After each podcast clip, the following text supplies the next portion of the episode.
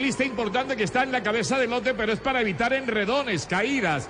No tanto buscan la etapa, sino evitar allí la caída definitiva. Hoy, por ejemplo, tuvo problemas con la rueda trasera otra vez Thibaut Pinot. Y Michael Bull se enredó. El chico de Quebec, el compañero de Rigobert Urán, pero esto ya fue superado, César. Hoy 9 de julio, 34 años de la gran victoria de Lucho Herrera con el dorsal 81 en la etapa de Aboriá a Bernay, ¿no? Que le sacó 7 segundos históricos un pedalazo del recuerdo y otro para Rigurán que en la etapa Nantua Chambéry ganó en el 2017, le ganó nada menos que a From y le ganó a Barguil una etapa espectacular cuando el corredor colombiano hizo segundo de la gran bucle. ¿eh? Se mueve el lote nerviosamente, se reparten dos a la Philippe, va a la rueda de sus compañeros, ahí está marcando el pedalista francés que es el líder de la carrera, vestido de amarillo. Por ahí he visto un corredor Pascualón del Guanti, ese no estuvo por aquí en Colombia, César. Estuvo aquí en la vuelta del 2014 fue ganador de etapa en dos quebradas. es rápido, pero frente a esto es complicado para él. Hay que pensar en Cristóbal, estoy pensando en Cristóbal mucho porque veo tantas camisetas blancas en la primera línea. Estamos a tres kilómetros y medio del final. Aquí en Mañanas Blue, con la conducción de Néstor Morales, están haciendo la rueda completa, el viraje para ir directo. Es una avenida grande, ancha, me parece, la que da remate a esta etapa. De acuerdo, la que da meta un kilómetro y medio recto y hay una curva de 300 metros casi en los finales. Atenti con ese detalle. A ver qué pasa. Sagan ganó acá hace cuatro años y Trentin hizo el segundo. Ambos están acá en carrera. Exactamente. Ambos alternando en este momento. Se está rodando a más de 60 kilómetros por hora. Acelerón en el lote. Vienen los nervios. Ojo con la caída y el enredón que no pueden fallar. Siempre están en el menú de cada final de etapa. Los colombianos bien ahí. Está Sergio Luis Senao. Está igualmente Nairo Quintana, quien hemos visto muy bien. Lo mismo Egan Bernal y el pedalista Rigoberto Urán que nos regala un pedalazo de más, poco visible en el lote, pero ahí está con sus intenciones Michael Wood. Hoy se les enredó, pero no pasó nada. Es un hombre fuerte en el componente del Education First. Viene ahora. Atención el grupaba el Dimension. El Dimension Data buscando, tomando ubicación. El Data para Boasson Hagen, ah, que es un hombre rápido el noruego también. Factor sorpresa. Hay tensión, codazos, encerronas, hombro con hombro, casco con casco para intentar ganar posición. Van a quedar dos kilómetros. Hoy no tuvimos la bonificación especial que da el Tour en la montaña. Hoy vamos por la bonificación solamente con el remate de la carrera que ya va a entrar a los dos kilómetros finales. Dos kilómetros para que esto se cierre. Hay muchos nervios hasta la filiga aparece por ahí sobre el costado izquierdo. Los del Dimension Data con Boazón eh, no entregan todavía el primer lugar. Ahí están insistiendo. También trabaja con el pedalista Giacomo Nisolo que se metió en la primera etapa, estuvo ahí en el top 5 de la carrera. Ojo con Nisolo. Y Colbrelli también el italiano que intentará lo suyo en el final. Sagan viene de camiseta verde, está en un décimo lugar de la etapa. Van a faltar poco a poco lisqueando ya el último kilómetro. Sagan Viviani, que es el hombre de vestido de azul. El equipo de Ausenin, el equipo belga, Ewan, vestido con el equipo del Lotto, la camiseta el blanca y roja y Gronewegen de negro y amarillo. Ojo con Gronewegen, que viene a tomar el desquite con sangre en el ojo después de lo acontecido. El enredón en la primera etapa de este Tour de Francia. El Dimension Data que nos suelta el timón, el manejo del lote para trabajando para Boston Hagen. También está Giacomo Nisolo aspirando a imponerse en el día de hoy. Se abre. Se abre la puerta de los sustos.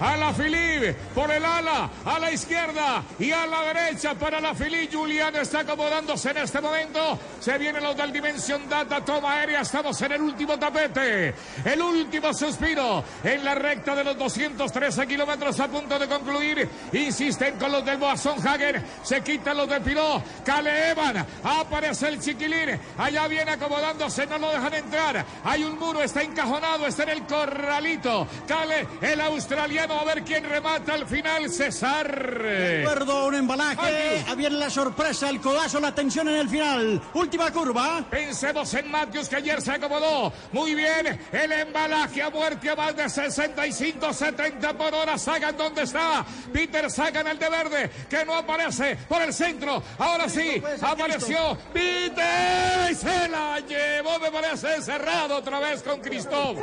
¡Qué embalaje tan cerrado! Pero yo veo a Sagan. Viviani hizo la fuerza al final. Viviani le tiró también la máquina. ¿eh? Viviani. El italiano lo sorprendió en el final. Atacó y remontó en lo del último pedazo. Dejó a sus rivales prácticamente con la miel en los labios. Los secretos del sprinter. El campeón olímpico del Omnium. Primera etapa que gana el tele- en el Tour Elia Viviani. Exacto, confirmado. Triunfo para el Cristel. Ahí está la ausencia de Gaviria, pero Viviani está presente defendiendo los colores. ¿Cómo queda la general? Creo que no hay movimientos mayores. Y le echamos un vistazo a la etapa de mañana. Saca no le alcanza. Ahí se mete por el centro de la vía buscando la línea blanca. Va rueda Cristóbal, pero por fuera. Está Viviani y mete primero la rueda. Y Sagan tercero, ¿ah? Viviani, Christoph y el corredor Sagan. La general queda igual. Ala Philippe Bamboar, Crojuiga 25 a 20, Bombanaer y el mejor colombiano Egan Bernal, puesto número 6 a 40 segundos. Elia Viviani se lleva la etapa, el hombre de azul que abre las alas sobre las barandas pegado y prácticamente queda Sagan otra vez con la miel en los labios. Y el propio Groenewegen que quedó encajonado, tapado un poco, quedó cruzado en el final y Viviani se lleva la etapa. Primera etapa de Viviani en el Tour de France. Ya, vamos a ver en la etapa de mañana, rápido vistazo para lo que nos espera este día, miércoles de Tour de La Francia. etapa llega a Colmar, 175 kilómetros y medio por delante. Hay puertos de montaña, dos de segunda categoría, dos de tercera categoría. El último de tercera instalado a 20 kilómetros del final. Exacto, muy bien, triunfo del italiano y ahí van repartido, repartiendo el botín poco a poco. Amigos nuestros, aquí con esta conclusión de la etapa número 4, César Augusto Tobón y Rubén Darío Arcila. Ahora, aquí seguimos en compañía de Camila Zuluaga. Rubencho y César Augusto, qué placer volverlos a escuchar. A mí ya me hacía falta tener el ciclismo en esta hora. Estamos en modo tour. Bonjour, ¿ça va? Bonjour, Sí, ¿cómo se va? tour. Bonjour. ¿Ça va bien? ¿El? ¿Cómo vamos? Bueno, ser muy bonito este encuentro. De pronto nos toca celebrar el triunfo de un colombiano en el Tour de Francia, ¿no? Y esto va a paralizar el país, eh, Camila. Claro que sí, por eso de una vez empiécenos a decir nosotros a quién le tenemos que hacer fuerza. Usted ya sabe que nos hace pedagogía siempre aquí en Mañanas Blue sobre el ciclismo y ahora sobre el Tour de Francia, que corrijan ustedes, es el tour más importante, o sea, es el, el, el tour de los tours. Como no, 100 años de la camiseta amarilla, se celebran muchas cosas en esta oportunidad. Eh, lo que es para el fútbol, la Copa del Mundo es para el ciclismo el Tour de France. Nos la jugamos con Egan Bernal y con Rigoberto Urán y Nairo Quintana. Todavía no hay que descartarlo todavía, mi querida Camila. Aquí está la, la clasificación de la etapa y aparece exactamente reconfirmando Viviani el triunfo. Viviani, Cristo, Ewan y Sagan para la tercera colocación. La general sigue intacta, intocable. El mejor es Egan Bernal, del cual Eddie Merckx dijo puede estar en la pelea del Tour, ¿eh? Bernal, con 22 años. Pues nosotros entonces estaremos pendientes de encontrarnos con ustedes nuevamente mañana y ojalá nos toque celebrar en este horario a nosotros juntos el eh, triunfo de un eh, colombiano, que entonces ya sabemos que son esos tres, que no descartamos a Nairo Quintana, yo a Nairo lo llevo en mi corazón, o sea que no lo descartamos, pero Egan Bernal es el otro que estamos eh, pendientes. ¿Y quién me falta? Rigo, Rigoberto. Y Rigoberto Urán. Un equipazo tremendo y unas ganas enormes. Tiene ya 31 años, está en su madurez plena. Así que Rigoberto Urán, hay que apuntarlo. y ya sabe lo que es subir a podio. Ya fue segundo del Tour 2017, apenas por menos de un minuto frente a Chris Froome. Eh, le quiero contar que tenemos los tres mejores colombianos de Tour de los últimos 20 o 30 años, aspirantes a ganar la carrera este año. Así va la historia, Camila. Pues entonces aquí nosotros en Mañanas Blue somos ciclismo y estamos con el Tour de Francia. Rubén y César Augusto, mil gracias y ojalá nos encontremos mañana de nuevo y nos toque a nosotros eh, estar hablando del, eh, del Tour de Francia con ustedes. Cómo no, aquí estaremos siempre, muy amable. Bonjour a tout à l'heure, a demain. Va- 10 de la mañana, 38 minutos. Estamos aquí en Mañanas Blue.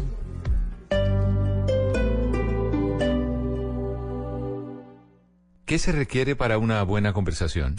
Un buen tema, un buen ambiente, buenos interlocutores, preguntarles a los que saben y dejar que todos expresen su opinión. Cada noche encontraremos los ingredientes necesarios para las mejores conversaciones en Bla Bla Blue. La manera ideal de terminar el día y comenzar uno nuevo. Bla Bla Blue. Conversaciones para gente despierta. De lunes a jueves desde las 10 de la noche. Blue Radio crece. Blue Radio y bluradio.com. La nueva alternativa. ¿Ya conoces el nuevo punto de venta temático Aviatur en el Centro Comercial Unicentro Local 223? Allí encontrarás todo lo necesario para planificar unas vacaciones únicas en los parques temáticos Disney y los cruceros Disney Cruise Line. Visítanos en el Centro Comercial Unicentro en Bogotá o en cualquier punto de venta en todo el país. Prohibida la explotación y abuso sexual a menores de edad. Ley 679 de 2001. RNT 438.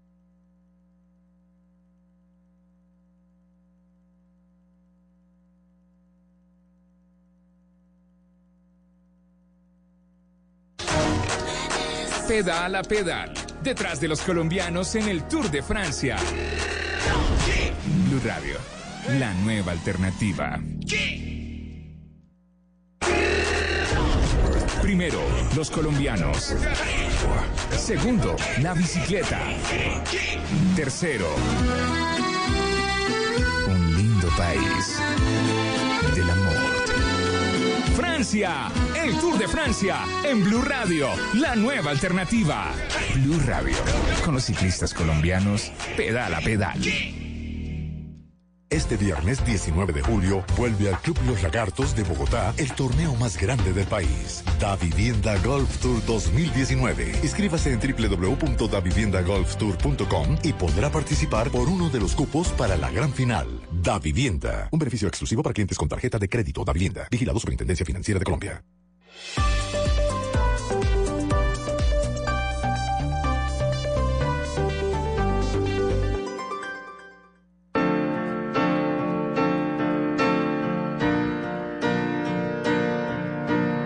Este momento, Colombia está al aire. Mañanas Blue con Camila Zuluaga.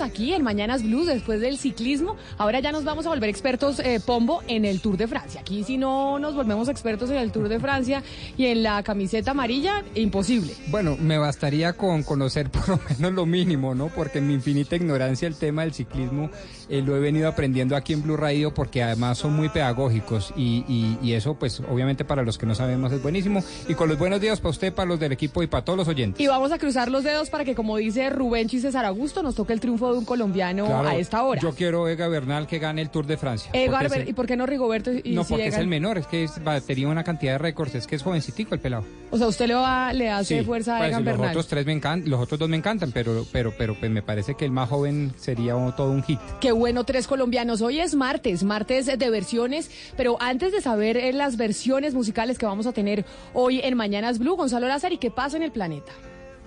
Camila, noticias que provienen desde Inglaterra porque Jeremy Corbyn, el líder laborista, pidió hoy un referéndum sobre el Brexit y dice que hará campaña para que Inglaterra o el Reino Unido en este caso siga en la Unión Europea. Por otra parte, Camila, la administración de Donald Trump advirtió el día de hoy que ha encontrado motivos suficientes para imponer aranceles al acero estructural fabricado, no solo en China, sino también en México. Y escuché muy bien este informe que publicó el día de hoy la ONU. Tiene que ver con el crimen organizado global, porque desde las maras centroamericanas hasta las bandas que trafican con migrantes, pasando por ejemplo por la mafia rusa, es responsable del mismo número de muertos que todos los conflictos armados en el planeta, desde la guerra en Siria hasta la contienda civil que se vive en Sudán del Sur. No le puedo creer, es que la situación en El Salvador es tremenda y es imposible que usted vaya al Salvador y no conozca a una persona y hable con ella y diga, no, no, o sea, todos tienen un familiar, un amigo, alguien cercano que ha intentado irse del Salvador a través de México para poder llegar a Estados Unidos precisamente por la situación del conflicto en ese país centroamericano.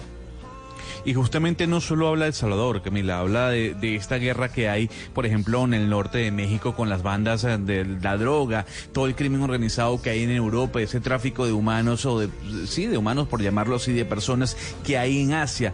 Todos esos componentes que forman parte de una mafia, de una banda organizada, genera más fallecidos que ese conflicto que ya lleva años, por ejemplo, en Afganistán y en Siria. Y ahora sí, le voy a contar yo de una noticia que salió publicada en la revista Time hace ocho días más o menos, pero antes de ir con esa información, quiero que me diga, yo sé que estamos oyendo a Coldplay, pero me llama la atención saber es cuál es la versión eh, de esta canción de Coldplay y quién la haría, porque esta canción de Coldplay no es tan, pues es vieja, pero no es viejísima, o esto ya es un clásico. Esto yo no sé si es un clásico, esto es una canción eh, que tendrá unos 14, 15 años, es una canción maravillosa.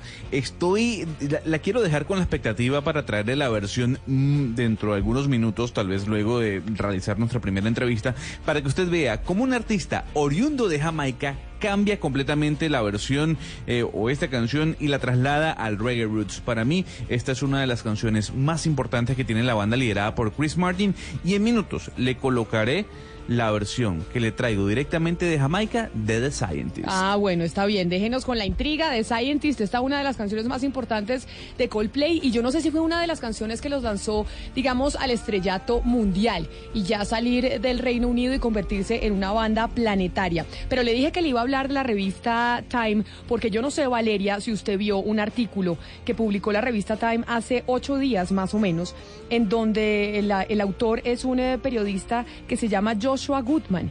Y habla eh, Joshua Goodman en su artículo en la revista Time como el, eh, uno de los brazos, digamos, del sector privado del Banco Mundial ha estado implicado en uno de los escándalos de corrupción más grandes de América Latina. Y cuando habla de esos escándalos de corrupción más grandes de América Latina, se refiere al escándalo de Odebrecht y a la adjudicación de la Ruta del Sol fase 2. Y digamos que habla no de cosas muy nuevas, porque ya la Superintendencia de Industria mm, y Comercio, bajo el mandato de Pablo Felipe Robledo, había hablado de eso. Había hablado de cómo el Banco Mundial, pero específicamente el IFC, el IFC, que es eh, la financiera de comercio del Banco Mundial, tenía a una funcionaria trabajando que era esposa de eh, uno de las de uno de los funcionarios del grupo Aval que fueron los que se ganaron básicamente esa licitación del tramo 2 de la Ruta del Sol. No dice muchas cosas nuevas el artículo, pero pone un enfoque distinto. Claro, sobre todo porque es que últimamente ya hemos visto como el tema de Brecht pues no solamente ha manchado muchos países del mundo, sino en Colombia ha tocado casi todos los sectores de nuestra sociedad, dos campañas presidenciales, congresistas, ministros, la empresa, una de las empresas más importantes y, y grandes del mundo, la fiscalía, los partidos políticos y ahora también un organismo multilateral de tal importancia como el Banco Mundial. ¿Qué pasa? Que esta noticia pasó un poco desapercibida, nadie le puso los ojos a esto y es muy importante porque un organismo del Banco Mundial tiene muchas, mucha influencia en países del sur como Colombia y este organismo pues se supone que tiene que ayudar a desarrollar estos países y acabar con la pobreza y pues no agudizar eh, la corrupción. Entonces es una, una noticia importante y el enfoque que se le tiene que dar es que cuál es la responsabilidad que le cabe al Banco Mundial por esto, ¿no? Exactamente, hablaba en el, en el artículo de la revista Time, hablan de María Fernanda Guarín, una funcionaria del IFC o del IFC, que es este brazo, digamos, como privado del Banco Mundial, que tendría un conflicto de interés y que el Banco Mundial tendría un conflicto de interés en la estructuración y en, y en la ayuda a ese proyecto licitatorio que era de concesión, que finalmente se lo ganó el Grupo Aval. ¿Por qué? Porque su esposo trabajaba con el Grupo Aval. Como le digo, esta no es una información nueva, es una información que ya se conocía, que ya había dado a conocer el superintendente de ese entonces, Pablo Felipe Robledo, en un reporte que entregó antes de salir de la entidad, pero lo que hace la revista Time, porque al final Pombo a la revista Time, pues le importa poco el escándalo de corrupción en Colombia, lo que le importa a la revista Time que está en Washington es, oiga, acá el Banco Mundial está involucrado en uno de los escándalos más grandes de corrupción que ha habido en América Latina. Ah, pero sin duda, pero sin duda. Eh, y, y, no es una cosa nueva en distintos eh, eh, ámbitos. Le voy a poner uno, el académico. Muchos de los académicos se preguntan cuál debe ser la responsabilidad de todos los banqueros o de todas las bancas de financiamiento de estos proyectos. Y no solo por el tema del conflicto de interés que dan lugar a espacios de corrupción, sino por otra serie de responsabilidades ambientales, Violación de derechos sociales, humanos. violación de derechos humanos. Entonces me parece que eh, la revista Time pues no solo pone el reflector en donde toca, sino de una manera eh, bien adecuada. ¿Cuál es y cuál debería ser la responsabilidad de los financiadores de los megaproyectos a nivel mundial? Pero mire, nosotros hablamos con Pablo Felipe Robledo fuera de micrófonos y le preguntamos, oiga, ¿qué pasó con el Banco Mundial? Usted eh, abrió pues un pliego de cargos, hizo un informe, le abrió investigación a María Fernanda Guarín, pero no hizo investigación o no le podía, no podía hacer nada contra el IFC, contra el IFC, que es el- este, este brazo privado del Banco Mundial, y él dice, yo no podía hacer nada porque el Banco Mundial tiene inmunidad. Entonces, básicamente, ellos tienen unos procedimientos internos y en esos procedimientos internos, pues hacen, eh, pues yo no sé, sus sanciones a los funcionarios que cometan algún tipo de error. Pero creo que eso cambió. Y por esa razón es que ya que usted habla de los académicos, estamos en comunicación con Jimena Sierra, que es eh, PhD en Derecho, o sea, doctorada en Derecho, profesora de Derecho de la Integración de la Universidad del Rosario, pero además es miembro del Comité Editorial de la Sociedad Internacional de Derecho Público y con capítulo Colombia. Profesora Sierra, bienvenida a Mañanas Blue, mil gracias por atendernos. Eh, buenos días, Camila. Muchas gracias por la invitación. Y es que cuando nosotros estábamos leyendo ese artículo de la revista Time, que como mencionamos, pues no, no, traía mucha información nueva para Colombia, pero sí mostraba una óptica distinta, que hablaba de que acá el Banco Mundial y el IFC estaba eh, involucrado en un escándalo de corrupción gigante. El eh, doctor Pombo nos recordó una columna que usted publicó en ámbito jurídico, hablando de que el Banco Mundial debía responder ante la justicia de Estados Unidos por afectaciones a comunidades y cómo la Corte en Estados Unidos había cambiado un poco su jurisprudencia diciendo que ya el Banco Mundial no tenía inmunidad y que se podía denunciar ante la justicia norteamericana. ¿Qué fue lo que pasó? ¿Por qué no nos explica qué fue lo que cambió y cómo ahora el Banco Mundial sí puede ser responsable ante la justicia? Eh, bueno, Camila, te explico sobre el caso que se decidió el 27 de febrero de este año por la Corte Suprema de Justicia de Estados Unidos.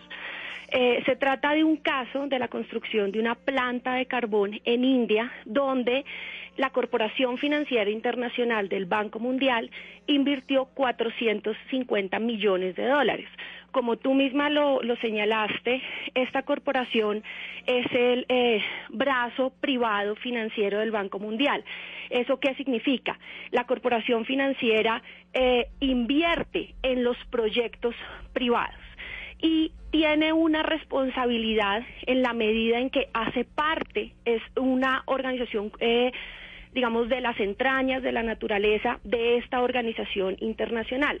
En este caso, en el que la Corte Suprema de Justicia dijo que el Banco Mundial no estaba por encima de la ley, tenía que responder por sus actos y no tenía inmunidad absoluta, eh, con este proyecto resultaron afectadas comunidades locales, agrícolas y pesqueras. Específicamente se afectó la calidad del aire, las fuentes hídricas y el sustento de vida de las comunidades. ¿Por qué es un precedente importante esta decisión en materia de responsabilidad del Banco Mundial y por qué, como tú bien lo señalas, cambia la eh, percepción que se tiene sobre la inmunidad del Banco Mundial? Eh, en esta sentencia, el, la Corte Suprema de Justicia hace un recuento de la historia de la inmunidad del Banco Mundial. Entonces, eh, la Corte Suprema de Justicia dice, claro, el Banco Mundial fue eh, una organización que se creó en el marco del acuerdo de Bretton Woods, una vez finalizada la Segunda Guerra Mundial, y cuando nace el Banco Mundial en ese contexto histórico, mediados del siglo XX, por supuesto que el Banco Mundial tenía que tener eh, una inmunidad, es lo que dice la Corte Suprema de Justicia porque eh, esta inmunidad le garantizaba al Banco Mundial eh, actuar de manera independiente, desarrollar sus actividades, que básicamente en ese momento histórico era ayudar a reconstruir los países europeos eh, pues que quedaron devastados después de la Segunda Guerra Mundial y con el paso del tiempo estas funciones del Banco Mundial van eh, se van ampliando y posteriormente eh, llega incluso pues a financiar proyectos de los llamados países subdesarrollados. Entonces, la Corte Suprema de Justicia dice, en el 45, esta inmunidad de alguna manera eh, tenía sentido y cita no solo la carta o el acto fundante del Banco Mundial, sino cita una ley que se llama la Ley de Inmunidad de las Organizaciones Internacionales, que es la IOIA, que es la base legal, la base jurídica en la cual se apoya la defensa jurídica de la Corporación Financiera doctora. Internacional. Cuéntame. Usted, usted nos ha hablado aquí un poco de que esta inmunidad eh, del Banco Mundial pues ya no es absoluta y que el Banco Mundial no está por encima de la ley y que debe rendir cuentas. Sí. Entonces yo le pregunto, ¿qué mecanismos tiene Colombia específicamente para que el Banco Mundial responda por sus actuaciones en la estructuración de la ruta del Sol 2? Entendiendo también que esta sentencia de la Corte Suprema de Justicia de Estados Unidos pues ocurrió después de los actos ocurridos en Colombia. ¿Podría ser retroactiva? ¿Qué podría hacer Colombia para que el Banco Mundial responda? Bueno, pues esa es precisamente una de las preguntas que se están discutiendo en el marco de la academia, precisamente porque la responsabilidad que declaró la Corte Suprema de Justicia en este caso está basada en la legislación norteamericana que se refiere a la inmunidad restringida del Banco Mundial eh, en ese país.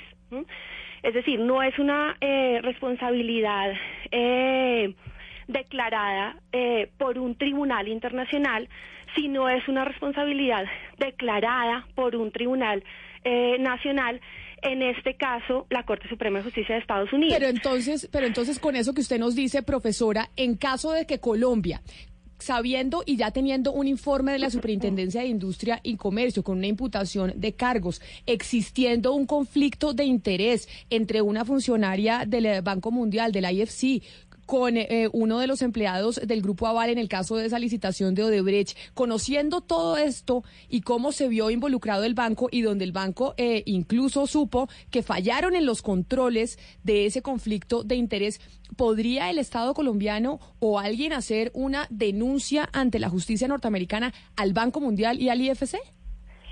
A ver, según lo que establece eh, la sentencia de la Corte Suprema de Justicia de Estados Unidos, eh, en caso de que se llegue a verificar que esas actuaciones eh, realizadas por la Corporación Financiera Internacional tuvieron, eh, fueron eh, desarrollo o fueron parte de actividades comerciales, y ya les explico por qué ese aspecto es importante, y además tienen una relación con eh, las actividades que se desarrollan en Estados Unidos directamente, eh, eventualmente se podría entablar una demanda ante la justicia norteamericana si se demuestra que eh, esas actividades comerciales del Banco Mundial que tienen nexos eh, en Estados Unidos afectan los derechos eh, de las personas, afectan los derechos de las personas, que en este caso podríamos hablar de que se está afectando el patrimonio público, que en este caso podríamos hablar de pronto que se está afectando la, moralidad pública,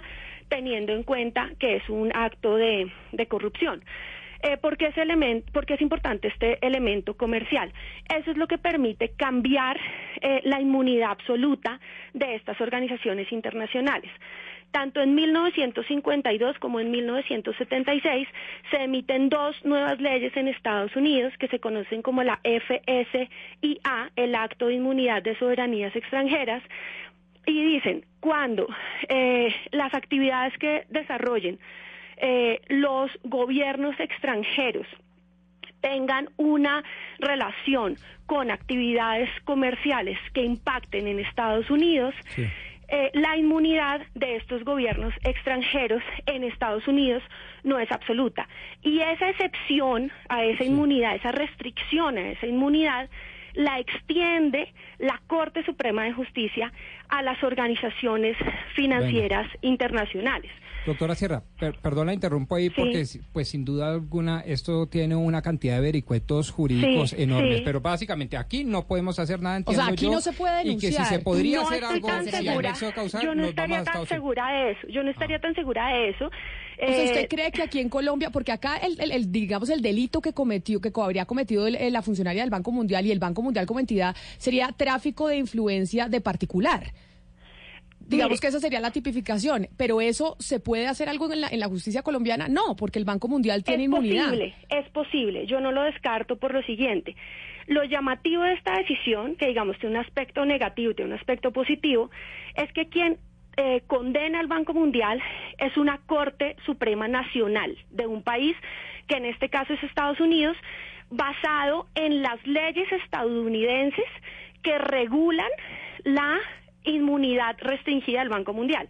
De hecho, eh, tengo conocimiento, en este momento no recuerdo el nombre, pero tengo conocimiento que eh, también se está adelantando en este momento eh, una demanda ante un tribunal de la India precisamente también para eh, con el objeto de que se declare la responsabilidad del Banco Mundial y se reconozca por un tribunal de ese país basado en las leyes de la India, ¿sí? Entonces, con base en esos dos antecedentes, eh, tocaría ver cuáles son esas leyes internas en Colombia con base en las cuales se podría pensar en una responsabilidad del Banco Mundial, ya sea por el Consejo de Estado, por la Corte Suprema de Justicia, cuál sería esa base legal nacional, eh, digamos como equiparable a la base legal nacional de Estados Unidos. Ahora bien. hay que tener en cuenta lo siguiente, solo quiero precisar este aspecto. Colombia no tiene la influencia ni el poder en el Banco Mundial que tiene Estados Unidos. Claro, pero claro, evidentemente, pero como ya la revista Time está poniendo el ojo sobre el tema, que eso fue lo que nos llamó la atención y por eso quisimos llamarla a usted, porque la revista Time dice, hablando de un escándalo de corrupción del que conocemos detalles nosotros aquí hace rato, porque se vienen eh, publicando en los medios de comunicación nacionales, porque el superintendente Pablo Felipe Robledo en su momento lo dijo, acá lo que dice la revista Time poniendo el ojo y dice, ojo, aquí el Banco Mundial y el IFC está involucrado uno de los escándalos de corrupción más grandes de América Latina. Y, y- y resulta que es en Colombia. Por eso, ya teniendo ese antecedente publicado en, en los medios internacionales, en los medios norteamericanos, uno pensaría que el gobierno colombiano podría hacer algo. Claro, sí hay una voluntad política eh, también del gobierno colombiano, porque lo interesante del caso de Estados Unidos es que ahí el Departamento de Justicia de Estados Unidos respaldó la demanda que puso la clínica legal de Stanford y Air Rights y eh, congresistas de Estados Unidos respaldaron esa demanda y se basaron en un- una fuente jurídica estadounidense. Entonces, tocaría, si queremos que respondan ante nuestras cortes, tocaría ver cuál es el equivalente a esa ley estadounidense en la que se basó la Corte Suprema de, Estado- eh, de Justicia de Estados Unidos y por supuesto también tocaría tener acá un respaldo de entes poderosos como el Departamento de Justicia de Estados Unidos o como congresistas de ese país, pues que respaldaran una eventual demanda acá. Pero lo interesante sí es eso, lo interesante es que la Corte Suprema de Justicia de Estados Unidos abre la puerta para que el Banco Mundial responda ante jurisdicciones nacionales, pero toca encontrar una fuente jurídica o una base jurídica que permita responder a esa organización internacional ante la jurisdicción nacional. En este momento, digamos, no tengo conocimiento de si hay una ley en Colombia como la IOIA de Estados Unidos o como la FSIA de Estados Unidos, pero ese sería como, como lo, lo que habría que hacer, ese sería como el fundamento legal que habría que buscar. Pero quiere decir entonces, Valeria, las probabilidades de que esto pase son muy difíciles. Pues no, las Camila, o sea, si las investigaciones de Odebrecht todas están quietas, fiscala- con el fiscal ad hoc se avanzó un poco, ahora no se sabe qué va a pasar con el fiscal Espita, hay que acordarnos que el fiscal Espita fue puesto por Néstor Humberto Martínez, entonces hay que mirar a ver qué pasa, y pues ahora que el gobierno nacional se vaya a ir en contra del Banco Mundial, pues yo lo dudo bastante. Nosotros pedimos eh, una entrevista con Richard Cabello, que es el director de los servicios de asesoría de la IFC en Latinoamérica, y nos dijeron que no. Lo que nos dicen eh, directamente la señora Darcy Antonin Crow del, eh, del IFC, del, del IFC en el Banco Mundial, es que ellos tomaron eh, a tiempo todas las medidas necesarias para mitigar el potencial conflicto de intereses al que nos referimos en este caso de la señora Guarini y su esposo. Cuando se conoció esto en julio del 2009, que el consorcio de Brecht Corfi Colombiana iba a participar en la licitación, el IFC activó los protocolos que aplican a estos casos y se informó al gobierno de Colombia. Un resumen de las medidas y sus resultados fueron detallados en una carta integrada al, al gobierno colombiano en octubre de 2009, meses antes de la fecha de la adjudicación del proyecto Ruta del Sol 2. Consideramos fundamental reiterar la decisión de adjudicar la licitación que la tomó de manera exclusiva el gobierno colombiano a través de un comité conformado por funcionarios del mismo gobierno sin participación alguna por parte de nuestra entidad ni de sus funcionarios. Yo quiero saber entonces cómo explica el Banco Mundial que las autoridades, la superintendencia, haya encontrado un correo del señor Melo diciéndole al esposo de la señora Marín, muchas gracias por la ayuda de María Victoria, que en secreto siempre fue nuestra hincha. Es que eso ya, eso ya está desvirtuado, ese correo, ese formalismo del IFC no puede seguir siendo sustentado porque se encontraron unos correos en donde todos sabían, el Banco Mundial sabía, la señora Marín estructuró el proyecto, y cuando lo estructuró fue y les dijo, no, es que hay que cambiar un poco las- los términos de condición porque yo estaba hablando con los proponentes y ellos no les gusta y cambiaron los términos de, pro- de, de- de- de propuesta del proyecto y ya está más que probado que todos sabían y que todos siguieron adelante con el tema. De hecho, hasta el mismo Sarmiento Junior supo y dijo en un correo también, espero que esto no nos cause un problema, pero ya ven que esto vamos a seguir adelante con el tema. Aquí todos están, todos sabían. Es decir, los espectáculos de Odebrecht llegaron incluso hasta las multilaterales, hasta el Banco Mundial Es- es que y su sí. brazo privado del IFC. Profesora Jimena Sierra, mil gracias por habernos atendido. Muchas gracias, Camila, que estés muy bien. Y por toda su explicación, son las 11 de la mañana, cuatro minutos.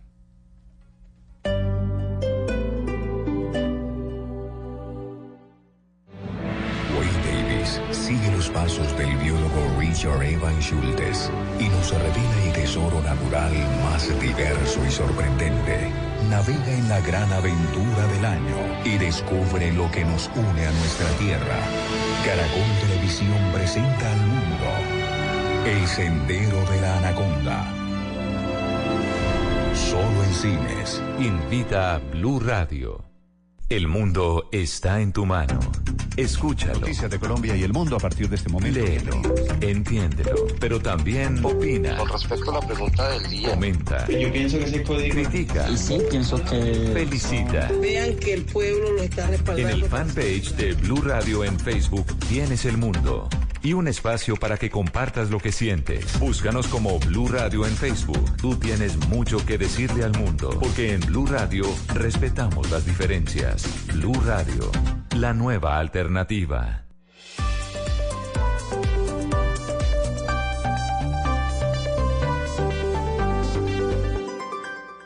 Nos rodea, nos acompaña, nos facilita todo o nos lo complica.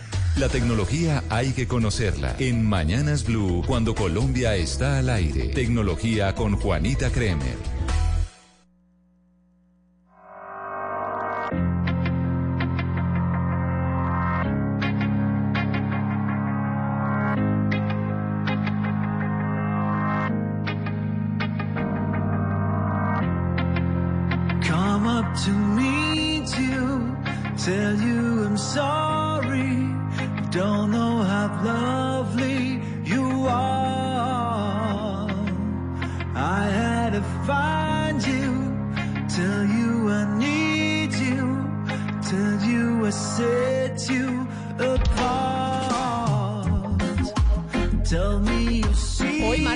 Versiones en Mañanas Blue nos debía la de The Scientist y me gusta esta mucho, ¿sabe Gonzalo? Normalmente no nos gusta la versión, la segunda, pero esta me encantó.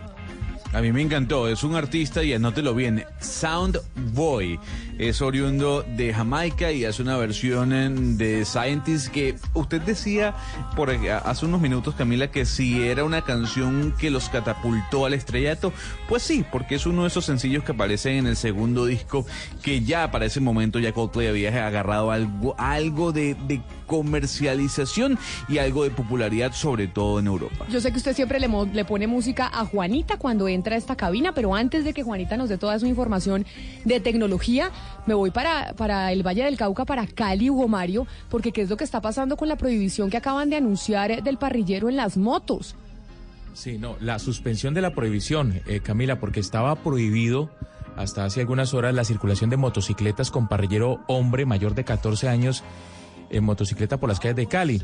Hace muchos años estaba prohibida la circulación de los, de los parrilleros hombres en las motocicletas eh, por razones de seguridad, porque muchos eh, ataques sicariales y atracos se cometían justamente por dos hombres eh, movilizándose en una motocicleta. Lo que se está anunciando esta mañana, Camila, es la suspensión de ese decreto, la suspensión de la medida restrictiva no va a ser renovada para este segundo semestre del año, es lo que acaba de decir el secretario de Seguridad de Cali. Y lo que explica Camila es que se ha hecho un análisis por parte de expertos en seguridad, se hizo un análisis de las cifras de homicidios y de hurtos en Cali y lo que se ha logrado determinar, dice el secretario de Seguridad, es que esta medida restrictiva no incide ni en los homicidios ni en los atracos, es decir, que los robos se hacen por parte de un solo delincuente en una sola motocicleta o por parte de varios eh, delincuentes conduciendo cada uno una motocicleta, es decir, que no tenía sentido la prohibición del parrillero hombre en la ciudad de Cali. Hugo Mario, Hay y cuando usted dice, cuando usted dice, discúlpeme la interrupción, cuando usted dice que hay un revuelo es porque la ciudadanía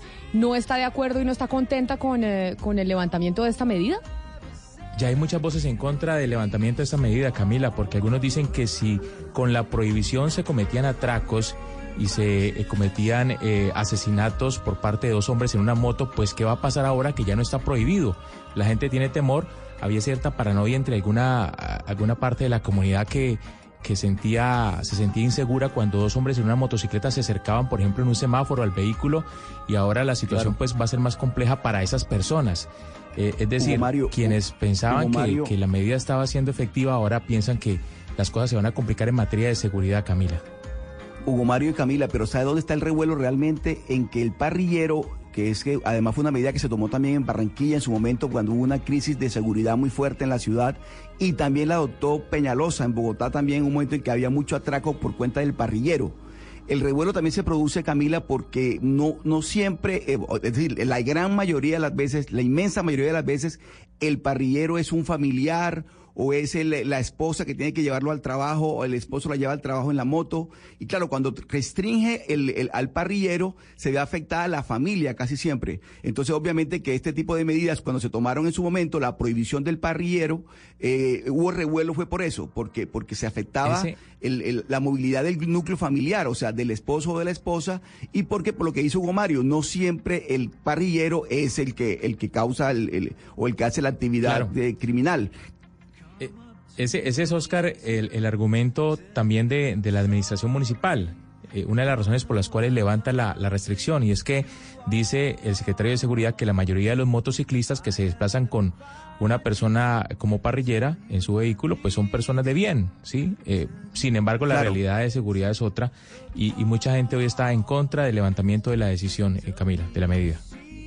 Pues sí, porque de pronto la gente se siente insegura. No le, le digo una cosa, en Bogotá la- los temas de seguridad eh, no son menores. Ahora más adelante hablamos de la cantidad de historias que hay sobre pues atracos en viviendas, en establecimientos de comercio, en vehículos. Es decir, ya no se trata de un tema de percepción, sino que de la inseguridad y los robos se han venido aumentando en Bogotá. Sí, eso puede ser cierto y yo no quiero contradecir las estadísticas. Sin embargo, Camila, Hugo y Oscar, eh, lo que es cierto es que estas medidas eh, restrictivas de libertades en términos generales y en la teoría son eminentemente temporales.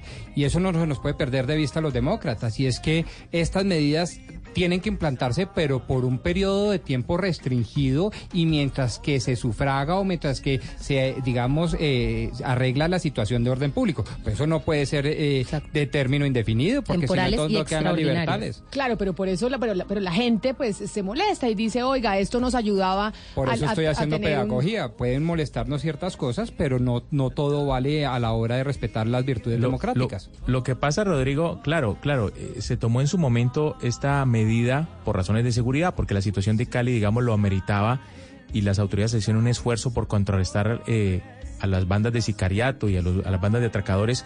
Digamos que ha mejorado un poco las cifras, sobre todo en materia de homicidios en Cali.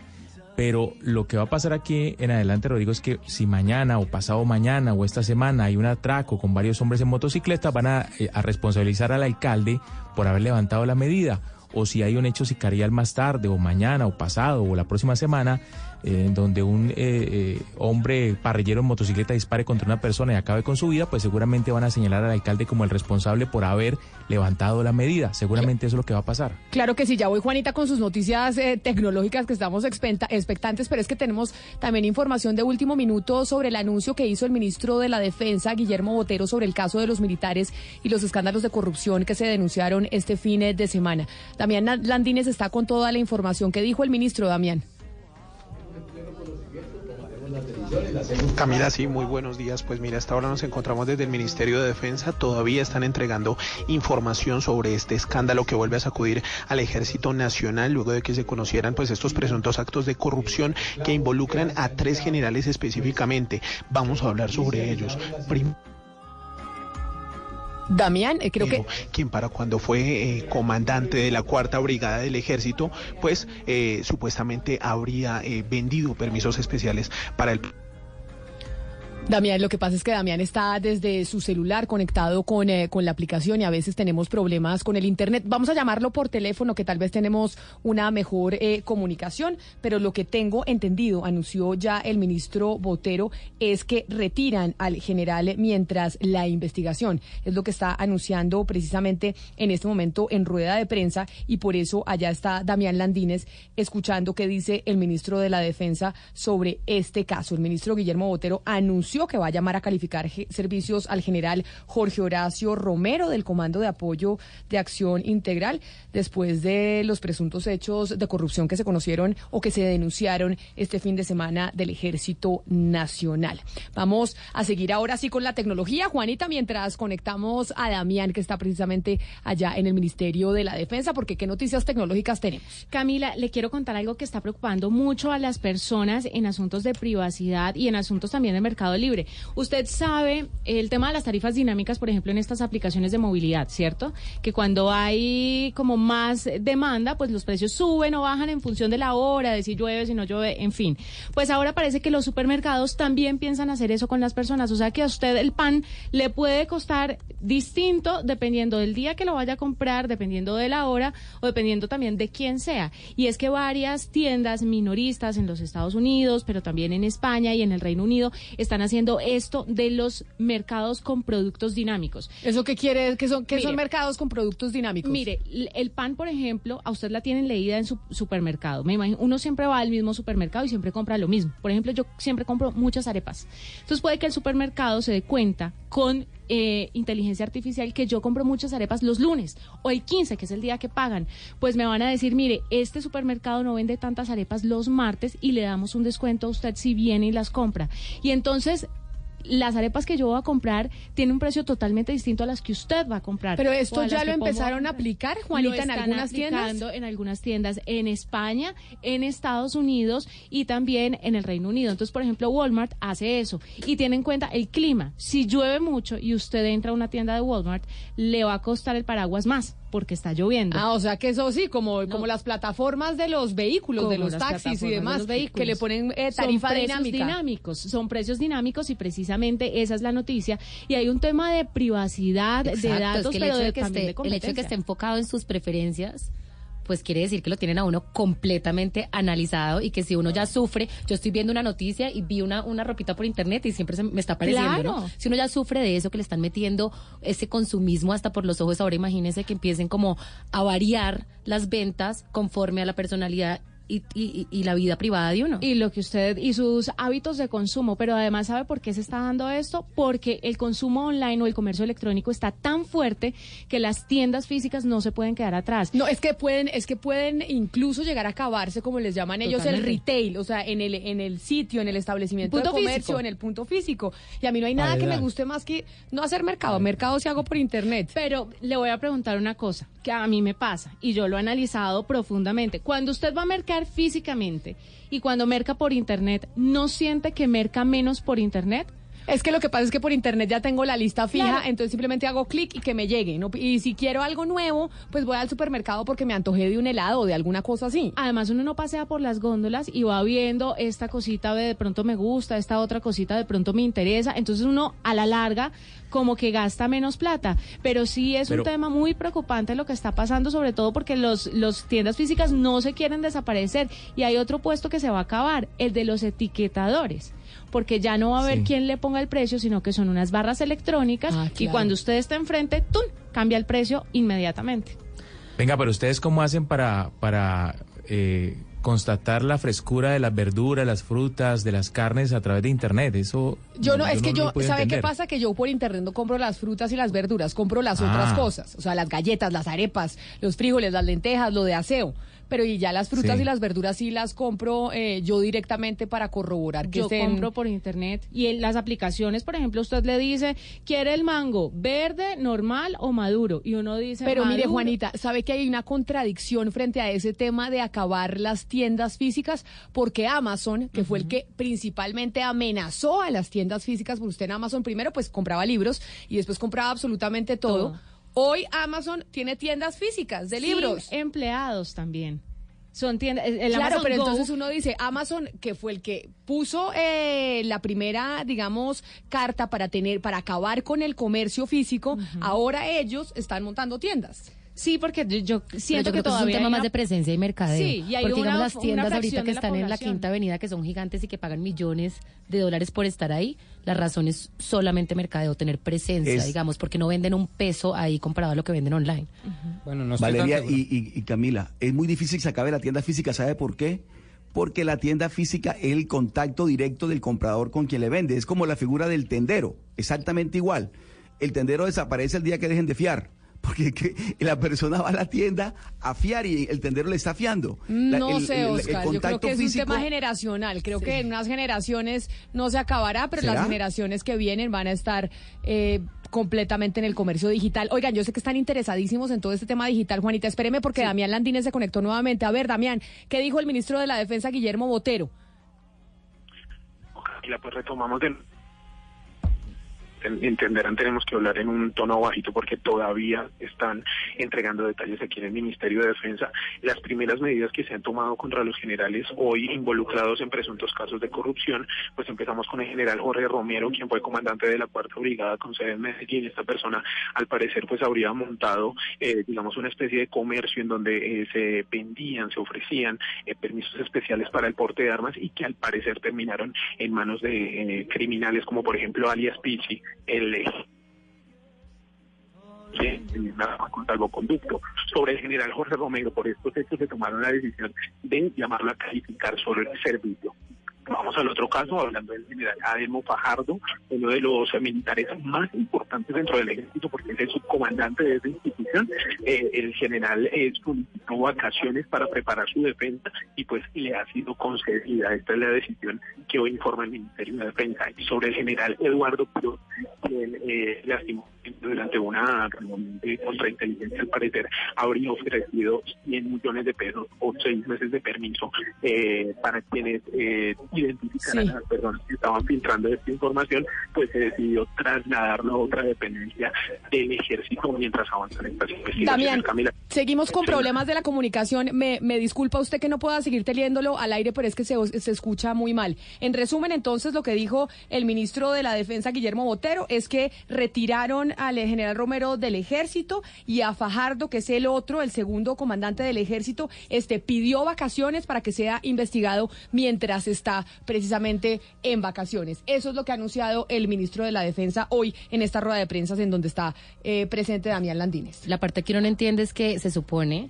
que estas estos tres generales ya estaban siendo investigados por la fiscalía.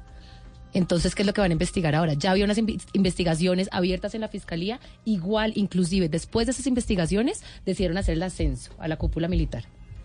Claro, pero por esa razón, digamos, lo que dice el ministro hoy, el ministro de Defensa, Guillermo Botero, es que ya llama a calificar eh, servicios al general Jorge Horacio Romero del Comando de Apoyo de Acción Integral después de esos hechos de corrupción. O sea, ya los llama a calificar servicios al general Romero. Que él es el del cartel del porte de armas. Exactamente.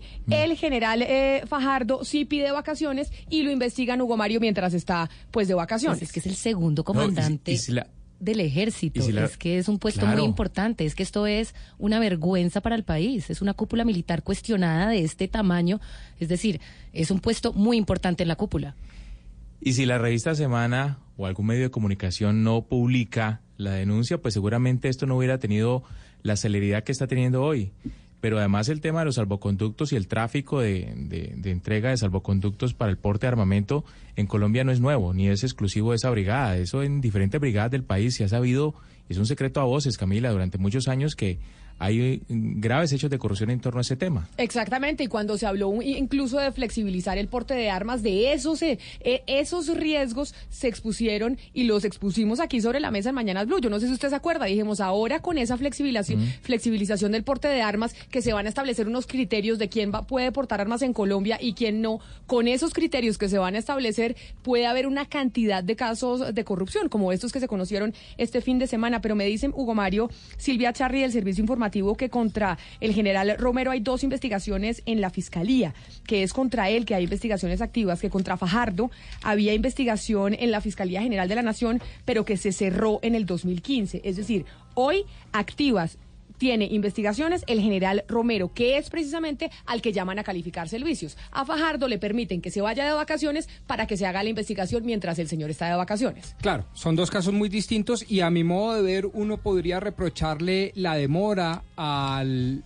ministro eh, Guillermo Botero, pero que la decisión es buena, que es la acertada y que es la justa, a mí no me No, cabe lo la que se le reprocha es el ascenso. No, no, no, no, sabiendo pero el tienen- ascenso lo hace el Congreso de la República y ese es un segundo No, reproche no, no, que el también lo ascenso a la cúpula, es decir, la decisión que toma el, el presidente Duque el momento de ascenderlos a ellos a ese Por eso, pero el ascenso se hace a- hasta donde yo tengo En el entendido Congreso de la mediante ley de la República, el Congreso de la República. Y ahí hay que hacer también un llamado de atención frente a las investigaciones y a la información que se les suministra a los congresistas a la hora de ascender a estos generales. Pero lo que yo quiero denotar en este caso particular es que la decisión es la adecuada. Cuando ya se tiene unos indicios o unas pruebas bastante avanzadas sobre la culpabilidad de un sujeto, por importante que este sea, hay que actuar. Y el, el ministro Guillermo Botero ha actuado. Pero Ah, actuó que un tarde, poco Pombo, tarde, es lo que dicen los Y lo que críticos. digo Perdón, yo, pero- pero- y lo que pero- digo pero, yo, perdón. quizás por ¿Y lo tarde, porque si no hubiera salido Pombo? la revista Semana. Doctor eso- Pombo, ¿y qué, ¿y qué pasa con el principio de presunción de inocencia? No, por o sea, eso ¿qué digo. pasa? Porque en estos casos, cuando se trata de uno general de la República después de 35 años de servicio,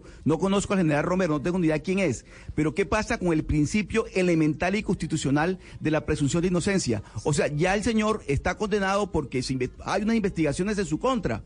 Digo, no estoy asumiendo públicamente la defensa del, del general Romero a quien no conozco, pero es que me parece que en Colombia también tiene que primar el principio de presunción de inocencia en todo sentido. Claro, pero también el en principio de caso del señor general de la República como en el, el- el- en el principio, en el caso de un funcionario cualquiera. Pero, es que me Oscar. parece que realmente en estos casos hay que llevar a cabo unas investigaciones y luego que se lleven, que se surtan la investigación, se dice efectivamente Pero por este eso, señor por eso la crítica, según entiendo, por eso la crítica contra el general Nicasio Martínez es que dijera que la inspección no había conocido esas denuncias cuando ya había investigaciones en la fiscalía de los dos generales y que los nombrara en la cúpula. Porque sí, claro, todo el mundo tiene presunción de inocencia, pero nómbrelos en la cúpula una vez se hayan finiquitado esas investigaciones y se tenga completa certeza de qué pasa con cada uno de esos eh, militares y de, y de esos generales para eh, generar Sí. su ascenso. Esa así es la crítica. Y, y eso es discrecional del presidente de la República, en, eh, quien toma la decisión y es además el quien asume el Pero costo eso es lo que se le político. Eso, eso es lo que se le cuestiona al presidente Duque y a su ministro. No, no, pero Por eso, pero en estos casos, en estos casos, yo, lo- yo- a lo que yo me refiero, Camila, Valeria, el doctor Pombo y los demás eh, amigos de la mesa, es que el principio constitucional de la presunción de inocencia tiene que prevalecer. Es decir, usted no puede, No, por ser sin trata de un general de la República de 35 años de servicio, echar por la borda toda la toda su trayectoria, toda su No, vida, sin porque es que hay investigaciones abiertas. Sin duda, Eso- pero la- a eso es que me refiero yo. Es más, le cuento lo siguiente, para ascender el ascenso de un general de la República le miran hasta con lupa toda su to- hasta hasta un llamado Por de eso, pues, precisamente mismo, por eso mismo, por eso mismo es que en este Entonces, caso claro, causa cuando- tanta atención que tuviera una investigación por tráfico de armas, una investigación tan delicada que obviamente no se va a decir que es culpable porque hasta que la justicia no diga usted es culpable, la persona es inocente, pero por eso mismo si le revisan hasta lo- el mugre de las uñas, ¿cómo puede ser posible que tenía esta investigación y el general Nicasio dijera que no se conocía y se permite el, el ascenso a la cúpula? Esa es la El tema es que sí lo conocían y no le contaron al país. Ese es el tema. Eso es lo que es delicado también. ¿Por qué nos tuvimos que enterar por una, por, por- por una investigación de semana? ¿Por qué cuando hicieron este ascenso? ¿Por qué cuando el Congreso hizo esas investigaciones? ¿Por qué no le contaron al país lo que estaba pasando en la Fiscalía? ¿Por qué todos Bueno, es lo que callados? no sabemos. ¿Por Es qué lo que todos no callados sabemos, después de tantos cuestionamientos al ejército? Después de todo Es el lo que no escándalo que, ha habido, yo creo que los ciudadanos y Colombia se merecía saber exactamente qué es lo que estaba pasando con las investigaciones de estas personas. Y pues bueno, esa era la noticia de Damián Landines desde el Ministerio de la Defensa. Precisamente el ministro Guillermo Botero, para unos un poco tarde, para otros no, está haciendo lo que tiene que hacer. Precisamente eh, llamado a calificar eh, servicios del general Romero y la investigación mientras está de vacaciones del general Fajardo. Son las 11 de la mañana, 27 minutos. Juanita, ha tenido una usted una sección tecnológica muy interrumpida. Y eso que no le he hecho el cuento de la Corte Suprema de Justicia para no seguir interrumpiendo la sección de tecnología. No, no, no, tranquila Camila. Bueno, en conclusión, eh, con el tema de que las tiendas físicas no se vayan a acabar, yo creo que esto sí va a pasar en un futuro no muy lejano, Camila. Además, quiero contarle una cosa. ¿Usted no ha visto este banco que ofrece unas tarjetas de crédito online? ¿Qué banco no? Hay, un banco que está ofreciendo unas tarjetas de crédito online y con esas tarjetas lo que pretende es que puedan hacer comercio electrónico, puedan comprar la televisión por suscripción, que puedan comprar cualquier cosa a través del e-commerce. Entonces eso está acercando cada vez más a las personas a que eh, compren a través de internet y se alejen un poco de las tiendas físicas porque usted ya no tiene que ir a presentar la tarjeta de crédito. Y eso democratiza el tema de las tarjetas de crédito también, ¿no? Porque es que acuérdese que usted antes decía, pero yo tengo que tener tanto de ingreso, pero yo tengo que tener referencias. Antes sacar una tarjeta de crédito no era para todo el mundo. Ahora cualquiera puede sacar una tarjeta de crédito virtual, además. Bueno, no es virtual. cualquiera. Yo creo que todavía hay muchos retos en el tema de bancarización. Claro. Y en la medida que esos temas, esos retos se empiecen a solucionar, pues evidentemente las personas van a dejar. Pero esta la opción de este banco y van a todo el mundo a migrar es a la muy virtual. interesante porque es una tarjeta de crédito donde usted recarga. Pero tarjetas de crédito no tienen más del 40% de la población en Colombia, yo no creo. Pero eh, el, el reto es ese precisamente para hacer compras por e-commerce. Ya sabe usted, cuando Pero usted quiera, lo- eh, Pombo y Hugo Mario, montar un negocio Sí. y asesoría tecnológica, pues llama a Juanita que ella le Mm. dice qué aplicaciones y qué cosas tiene que utilizar. O también Oiga. pueden estar pendientes, ahí le, le interrumpo un momentico, Contigo Business porque tiene más soluciones para su negocio. Tiene un portafolio completo fijo y móvil, internet fijo con las velocidades que usted necesita, paquetes postpago hasta con 50 gigas y planes móviles con descuentos en internet fijo. Lo están asesorando además para que su negocio esté conectado siempre, doctor Pombo, así que puede llamar al numeral 503 Tigo Business. Oiga, no todo el mundo tiene tarjeta de crédito, es cierto lo que dice Valeria, pero sí lo persiguen a uno de manera impresionante cada que uno entra a un supermercado una tienda de, de cadena o una gran superficie de estas. Es impresionante la forma como lo persiguen a uno por los pasillos ofreciéndole tarjetas de crédito. O por teléfono, mijo. ¿Usted cuántas veces no lo han llamado por teléfono a ofrecerle una tarjeta de crédito? Una cantidad de veces. Incluso los fines de semana. No, es que una vez uno ya está en el sistema, ahí sí lo persiguen. Exacto, pero los que estamos en el sistema Exacto. somos, y estoy con Valeria, seguramente la inmensa minoría. Eso es lo que hay que resaltar quizás. Yo le dije, Juanita, que no la había interrumpido con el- la noticia de la Corte Suprema de Justicia, porque la interrumpimos mucho con la noticia del Ministerio de la Defensa, que en resumen, lo que dijo el ministro Botero es lo siguiente. General Romero a calificar servicios. General Fajardo a vacaciones para organizar su defensa. El general Quirós, un traslado a otra unidad del ejército. El general Nicasio Martínez no renuncia y el ministro de la Defensa, Tampoco. Guillermo Botero, dice que no hay crisis. Y tampoco renuncia. No, Y- ¿Cómo va a renunciar? Y ahí, y ahí estamos, 11 de la mañana, 30 minutos. Ya volvemos aquí en Mañanas Blue. Colombia está al aire. Buscamos dobles perfectos. Vengan a mí, atrévanse, si son capaces de erizarme.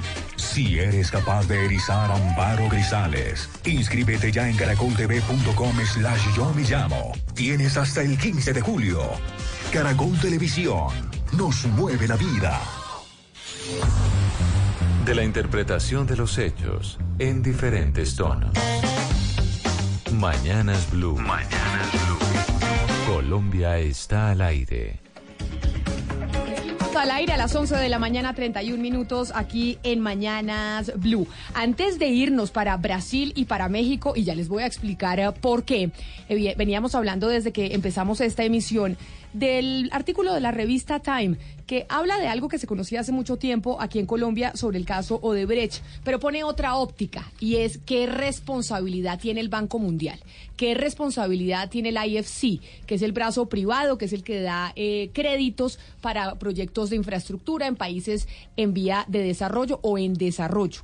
Ese es el foco que pone eh, Joshua Goodman, el periodista de la revista Time y de AP, que se publicó hace ocho días. Y nos con la profesora de la Universidad de Rosario, experta en estos temas, si le cabe al eh, Banco Mundial una denuncia aquí en Colombia, ante la justicia colombiana, después de la jurisprudencia que se creó con un caso de la India en una corte norteamericana. ¿Qué nos han dicho otros, otros expertos que hemos consultado fuera de micrófonos sobre la posibilidad de que se involucre al Banco Mundial en la justicia colombiana por este caso, que era básicamente un conflicto de interés en donde no se tomaron las medidas pertinentes a la hora de adjudicar la Ruta del Sol 2 en el 2009? Pues Camila, una persona cercana a esta investigación nos dice que la inmunidad en el derecho internacional es funcional. Entonces solamente aplica cuando usted cometió un delito en el marco del trabajo que estaba haciendo, por ejemplo los cascos azules pero no aplica para delitos que no tengan que ver con el trabajo propio en la entidad que usted estaba trabajando. Entonces esa inmunidad se pierde. La SIC ya levantó cargos. Entonces la Fiscalía puede ponerle cargos tanto a la persona que cometió el delito de tráfico de influencias en particulares, que ya es un delito contemplado en el, en el Estatuto Anticorrupción. Que en este caso sería la señora María Victoria la señora Guarín, como al Banco Mundial como institución porque lo que dicen es que el Banco Mundial en algún momento, y eso está por investigarse, destruyó unos correos electrónicos. O sea, el Banco Mundial debe responder ante la justicia nacional es porque ese delito que se cometió estaba por fuera de las competencias de la persona que trabajaba en el Banco Mundial. Entonces, ellos ahí no tienen inmunidad, Camila ellos ahí pueden ser investigados y por eso es que la SIC les levanta cargos y por eso es que la Fiscalía también podría levantarle cargos. Entonces la pregunta es, ¿qué ha pasado en Fiscalía con la investigación al Banco Mundial? Y sí, y además entonces no nos vale la respuesta que nos dio el Banco Mundial cuando solicitamos la entrevista, en donde ellos dicen que tomaron todas las medidas necesarias para mitigar el potencial conflicto de intereses al que se refiere o al que nos referíamos nosotros en la comunicación cuando solicitamos esa entrevista. Ellos dicen, al final, quienes adjudicaron eso fue exclusivamente el gobierno colombiano, pero se conocen otros detalles en donde dicen, no señor, el IFC, el Banco Mundial, jugó un papel fundamental a la hora de la estructuración del proyecto y de la adjudicación de la licitación. Claro, porque es que la influencia eh, al particular no la hizo ella eh, como parte de sus funciones dentro del banco. O sea, el banco nunca la contrató a ella para decir, venga, si usted puede influenciar en un proyecto, hágalo. No, eso no estaba dentro de sus funciones y por eso el banco ahí no tiene inmunidad. Oiga, y le dije que me iba para Brasil y para México y les voy a explicar por qué a las 11 de la mañana, 34 minutos en Colombia. Porque esta semana cumplió siete meses el gobierno de Andrés Manuel López Obrador, el presidente de México, y seis meses el gobierno de Jair Bolsonaro, el presidente de Brasil. Y si bien cada uno de estos presidentes ganó las elecciones y gobierna desde orillas ideológicas completamente opuestas, los hermana pues un estilo de gobierno muy similar. En Mañanas Blue quisimos hacerle un corte de cuentas al primer semestre del mandato de estos presidentes que gobiernan las dos economías más grandes de América Latina, de las cuales dependen 340 millones de personas. Estamos a punto de llevar a cabo una transformación sin derramamiento de sangre. E a vocês, povo brasileiro, somente a vocês, eu devo lealdade absoluta. Indígenas, campesinos, obreros, estudiantes. Hoje aqui estou fortalecido, emocionado e profundamente agradecido a Deus pela minha vida.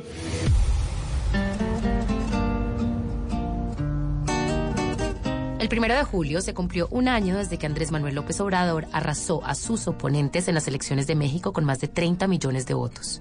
Su proyecto es, en sus palabras, la cuarta transformación de la vida pública del país. López Obrador toma las riendas de un país de casi 130 millones de habitantes sacudido por la violencia con un 2018 que cerró como el año con más asesinatos, corrupción en todas las instituciones, más de 40 mil personas desaparecidas, altas tasas de impunidad en el sistema de justicia y niveles de pobreza superiores al 40% según cifras oficiales. Pese que algunos lo consideran una pose, López Obrador ha apelado a la austeridad. Se bajó el sueldo y optó por vivir en su domicilio particular para transformar la residencia presidencial de Los Pinos en un espacio para el arte y la cultura. Unido a esto, vendió el avión presidencial y se traslada siempre en vuelos comerciales. Cumplió con su promesa de derogar la reforma educativa y de detener el robo de combustible que sufrió Pemex durante décadas. Pero su respuesta al crimen organizado es la misma que criticó a sus antecesores, la militarización del país. Pero lo que más nos urge es garantizar la seguridad pública en el país. Por eso es que se propuso una reforma a la Constitución para que tanto el ejército como la armada nos ayuden.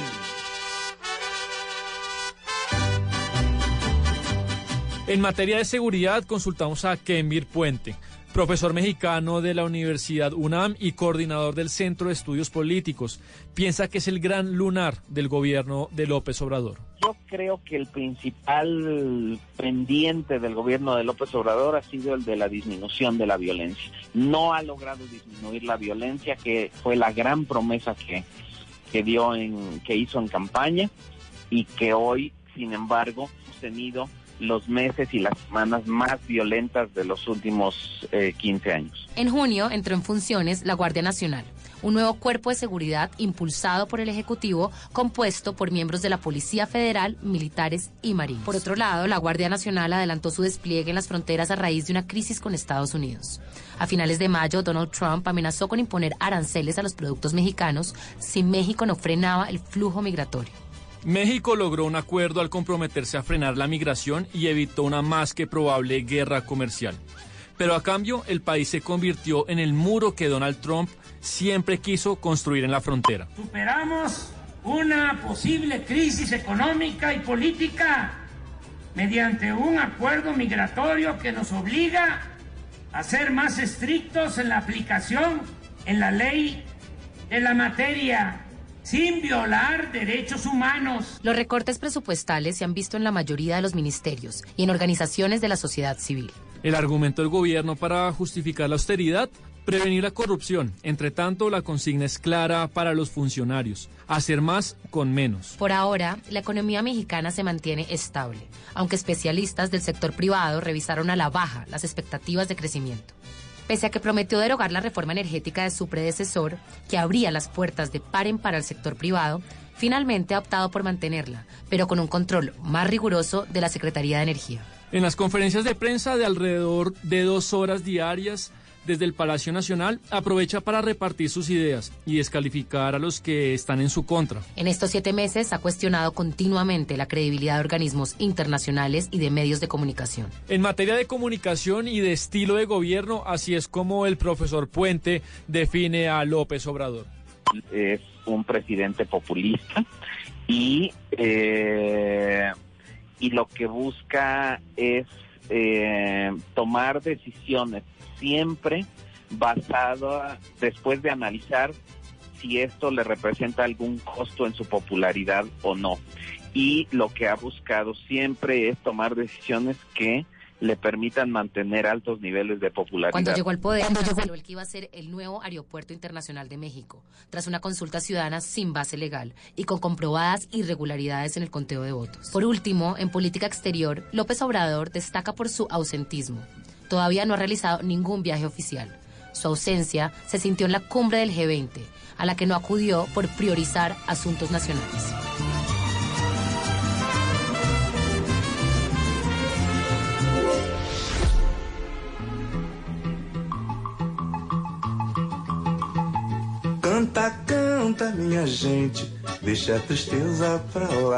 El 31 de diciembre del año pasado, con un respaldo del 55.1% de los votos en segunda vuelta, asumió la presidencia de Brasil el exmilitar Jair Bolsonaro. La irrupción de una figura que hace dos años nadie tenía en los pronósticos fue posible por la indignación que causó en el pueblo brasilero la trama de corrupción del Lavallato y por la honda crisis económica que entre 2015 y 2016 contrajo siete puntos el PIB de Brasil y disparó el desempleo hasta el 13%. Según su campaña y discurso, Bolsonaro deberá justificar el éxito de su gobierno sobre tres objetivos principales. Disminución de la violencia y el crimen, recuperación y crecimiento económico y lucha contra la corrupción. En el primer frente, el tema de seguridad en Brasil es crítico. En 2017 el país superó su récord histórico con 63.880 homicidios al año. Su principal propuesta, la cual generó mucha resistencia, es aprobar el porte de armas para que el ciudadano pueda actuar en defensa propia. También propuso reducir la mayoría de edad penal a 17 años por enmienda constitucional y acabar con la progresión de penas y salidas temporales. En el segundo frente, Bolsonaro desde un principio se declaró como un ignorante en materia económica. Dijo que estas decisiones estarían en manos de Pablo Guedes, su ministro de Hacienda. Está sendo meu conselheiro, o senhor Paulo Guedes. Eu até pergunto, meu Deus, o que, que ele viu em mim? Su idea es reducir el tamaño del Estado, privatizar empresas estatales, reducir el déficit fiscal, bajar impuestos y aranceles, insertar a Brasil en el comercio internacional y, lo más importante, aprobar la reforma pensional. Nos comunicamos con el argentino Gustavo Segre, socio del Center Group, analista internacional y profesor de la Universidad Paulista, por las oportunidades que tiene Bolsonaro de aprobar la reforma pensional, que puede ser el punto de quiebre de su gobierno. Pero cualquier alteración que modifique el actual escenario es mejor que lo que hoy se tiene. El sistema previsional brasilero, si no se altera la, ley, va a colapsar en cinco años o diez años máximo. Entonces todo el mundo está consciente de que hay que cambiar. Eh, las diferencias son lo- las negociaciones políticas. De manera que lo veo con muy buenas chances de que esta reforma sea aprobada y sea aprobada en corto plazo. Estamos hablando de hasta dos meses. Luego del receso probablemente. Y en el tercer frente, su idea es hacer una reforma del Estado, aprobar el paquete de leyes anticorrupción y cerrar el Ministerio de Ciudades para que los municipios controlen directamente los recursos. Seis meses después de su posesión, en este corte de cuentas que hacemos en Mañanas Blue, hay que decir que una buena parte del pueblo brasilero está descontento con el gobierno. Fue silbado en los estadios de la Copa América y los estragos de la crisis económica continúan golpeando a la gente. Según el mercado financiero, el crecimiento de este año será menor del 1%. Sus promesas se han estrellado contra la realidad y eso se refleja en las encuestas.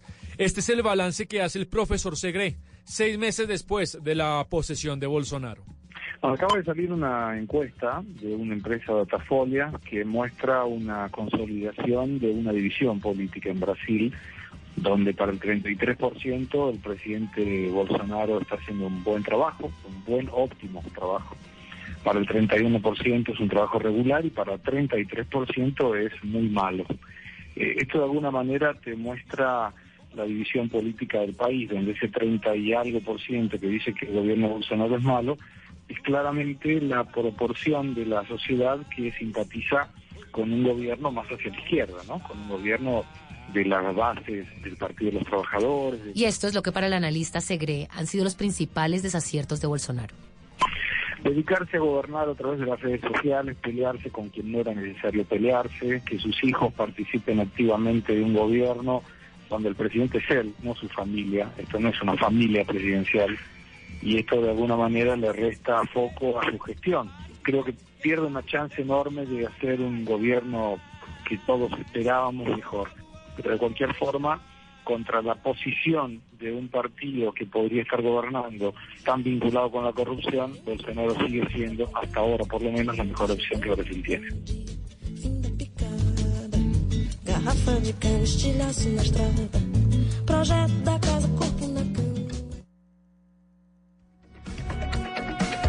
Y sí, ahí estábamos haciéndole el corte de cuentas a las 11 de la mañana, 45 minutos, a estos dos presidentes, dos presidentes con ideologías políticas muy distintas, pero con formas de gobernar muy parecidas. El populismo, ahí sí el populismo del siglo XXI, como se conoce, en Brasil y México, las economías más importantes del eh, continente. Pero además, eh, en medio del corte de cuentas, Gonzalo, hay noticia ahorita de última hora sobre la renuncia de un ministro del gabinete de Andrés Manuel López Obrador en México.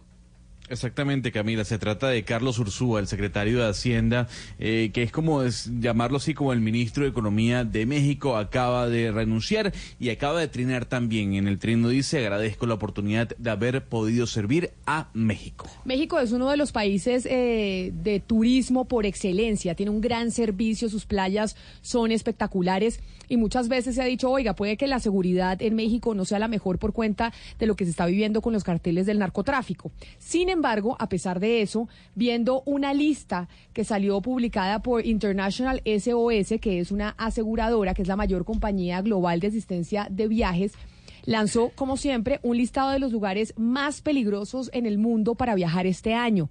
Ahí eh, no se encuentra México o no dentro de los principales lugares, pero lo que sorprendió es que según ese informe, los países más peligrosos para viajar en el mundo en el 2019 son Afganistán, Libia, Mali, Yemen, Somalia, Venezuela y Colombia. Y nos sorprendió que Colombia estuviera en esa lista de los países más peligrosos para viajar en el 2019, según la International SOS, que es esta compañía global de asistencias de viaje. Por esa razón, quisimos llamar ni más ni menos que al ministro de Comercio e Industria y Turismo, José Manuel Restrepo, para que nos cuente si sabe cuáles fueron los parámetros que se utilizaron en este índice y esto que tanto afecta el turismo en Colombia. Ministro Restrepo, mil gracias por atendernos. Bienvenido. Un saludo a usted, Camila, a toda la gente que nos está viendo de Blue y a todos los de la mesa de trabajo. Bueno, es que nos sorprendió a todos cuando, cuando vimos este listado que nos que esté Colombia al lado de países como Afganistán, como Libia, como Yemen, con semejantes conflictos y que nosotros estemos ahí, pero sobre todo después de los del proceso que hicimos durante los últimos años, ¿por qué nos meten en esa lista? Camila, este es, este es un ejercicio, digamos, muy importante en general en el sector del turismo. Todos los sistemas de alertas de, de viajes son quizá uno de los elementos estratégicos para tratar de mejorar en un país como el nuestro, que históricamente ha tenido quizá una imagen distinta. Este en particular, este ranking o mapa, se refiere a tres temas. Se refiere a un tema de asistencia médica, se refiere a un tema de seguridad vial y se refiere a un tema de seguridad. Este es un ejercicio que se ha venido haciendo durante muchos años a nivel internacional. Colombia, desde el año 2016, tiene el mismo resultado, se llama resultado de riesgo medio.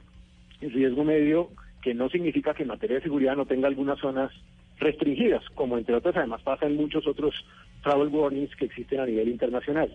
Y ha sido más o menos el mismo dato 2016, 2017, 2018 y este del 2019, que es importante decir se calcula entre octubre y noviembre del 2018. Pero yo lo que quiero, digamos, constatar con esto es, naturalmente, aquí hay un reto, un reto que es permanente en un país como el nuestro, pero un reto que se ha venido también trabajando. Y voy a decir algo importante. No es este el único sistema de travel warning que existe a nivel internacional, hay muchos más.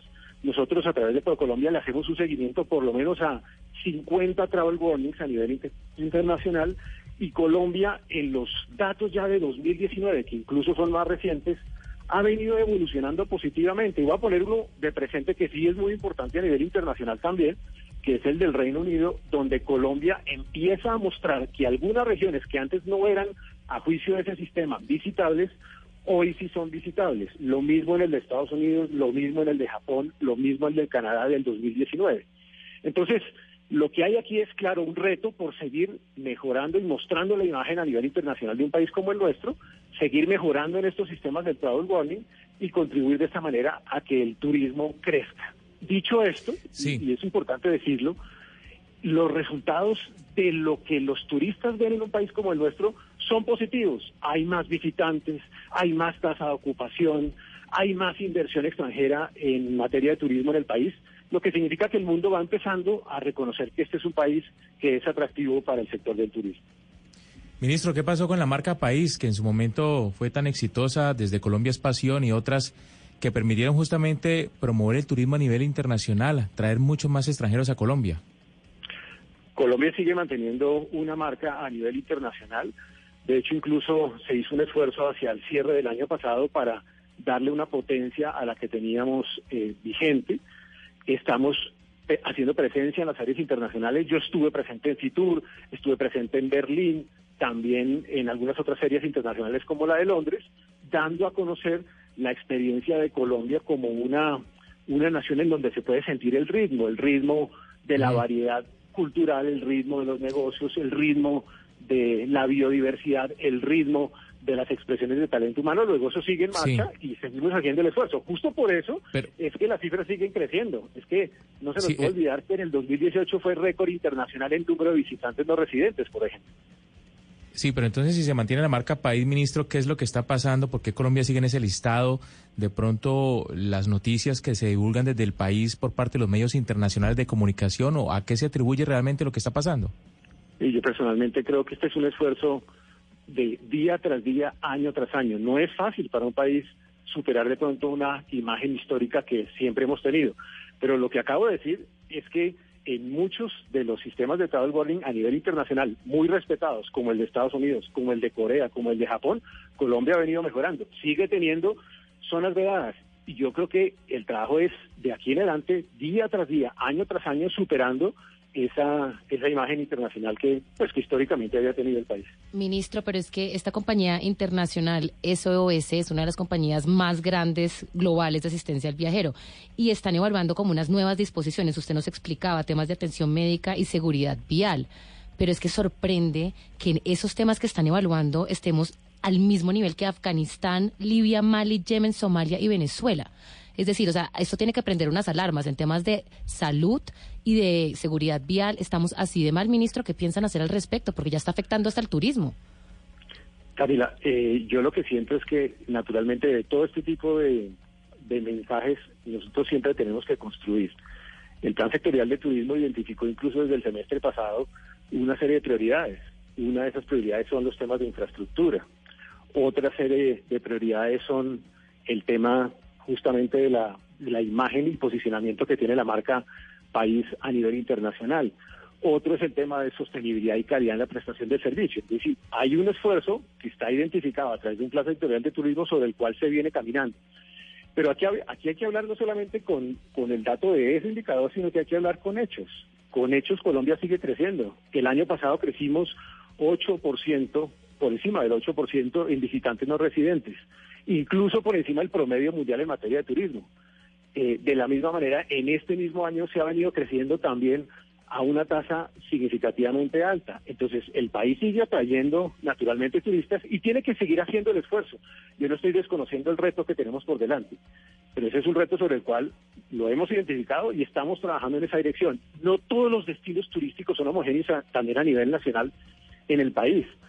Si este mismo ejercicio, como efectivamente lo hace, compara, digamos, destinos tradicionales como Cartagena, otra es la historia. Lo que pasa es que este es un indicador agregado como son los travel warning normales a nivel internacional, en donde incluso recomiendan unos sitios y otros sitios no lo recomiendan. Y en esa mezcla da un, un nivel de riesgo, de, un riesgo medio como el que acabo de señalar. Ministro, pues ojalá estas listas no nos hagan mucho daño porque según entiendo el turismo hace parte de la economía naranja que tanto promueve el presidente Iván Duque y que ha dicho que es uno de los motores económicos de nuestro país. Así que el, el gobierno le apuesta al turismo y obviamente estos listados pues son una mala noticia en medio de esa intención. Así que confiamos en su trabajo. Camila, ese listado, porque repito, cuando yo reviso el de la semana pasada del Reino Unido es muy positivo. Cuando reviso el de Estados Unidos es muy positivo, el de Corea del Sur muy positivo. Naturalmente en esto hay que trabajar con todos y hay que seguir haciendo un mejoramiento en todos los frentes. Pero en esa dirección estamos y estamos comprometidos en que el sector del turismo es un sector que nos necesita a todos. Aquí no es solamente un tema de gobierno, es un tema de empresarios, es un tema de ciudadanos. Porque si algo tiene el sector del turismo es que recoge tres activos de este país el talento y hospitalidad de nuestra gente, la biodiversidad de nuestra nación y las expresiones culturales que tiene Colombia. Ministro José Manuel Restrepo, ministro de Comercio, Industria y Turismo, mil gracias por habernos atendido hablando de este informe. Qué pereza que haya sido esta mala noticia, pero muy amable por haber estado con nosotros hoy aquí en Mañanas Blue. Gracias, Camila. Saludos. Son las 11 de la mañana, 55 eh, minutos. Ya nos vamos con las informaciones y los informativos locales, pero antes vamos anunciando de una vez, Pombo, la pregunta. La pregunta porque vamos a hablar con taxistas de todo el país. Vamos a tener en nuestras cabinas en Cali, en Barranquilla, en Medellín y aquí en Bogotá a los voceros de los taxistas, porque como lo titula el periódico El Espectador en eh, su primera página, mañana hay paro de taxistas. Se está convocando un paro de taxistas en todo el país y queremos entender qué es lo que piden, por qué van a parar, no solo en Bogotá, en todas, en, en todas las ciudades de Colombia y por eso cada uno de los voceros va a estar en la cabina de Blue Radio en cada una de las ciudades. Y tenemos entendido, según nuestras averiguaciones, que uno de los principales temas o de las principales demandas tiene que ver precisamente con las plataformas digitales, las plataformas tecnológicas. Entonces, seguramente la pregunta es conducente Eh, y, y lo voy a decir de una vez, Camila, para que Hugo Mario y Oscar me entiendan. Yo sí tengo el propósito en este tipo de programas, además de no solo de mostrar una perspectiva distinta, sino de alguna manera de apaciguar ánimos. Y en ese sentido va la pregunta. ¿Qué se le ocurre al oyente? acudamos a la creatividad del oyente. ¿Qué se le ocurre al oyente para que el servicio de taxi tradicional pueda convivir armónica y organizadamente con las plataformas de tecnología? O sea, no tienen que pelear todas esas, pues, colegas y periodistas que les da por pelear y hacer pelear a la gente. Pues no, nosotros no comulgamos de eso. Nosotros vamos con una, miri- una, eh, una mirada propositiva. ¿Qué se les Usted- ocurre a los usted- oyentes?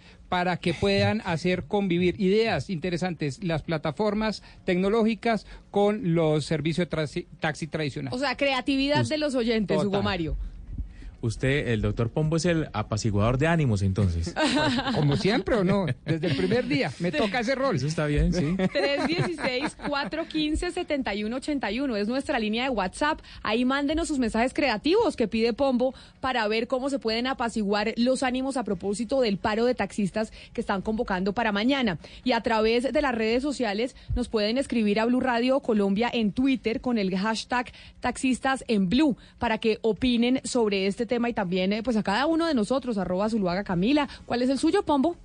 Eh, R. Pombo Cajiao. Usted se le olvida, ¿no? Sí, Usted no- arroba R. Pombo Pero que opinen ahí con nosotros precisamente sobre este tema porque vamos a tener en las cabinas de Blue Radio alrededor del país a los voceros de los taxistas para hablar de su paro. Son las 11 de la mañana, 57 minutos.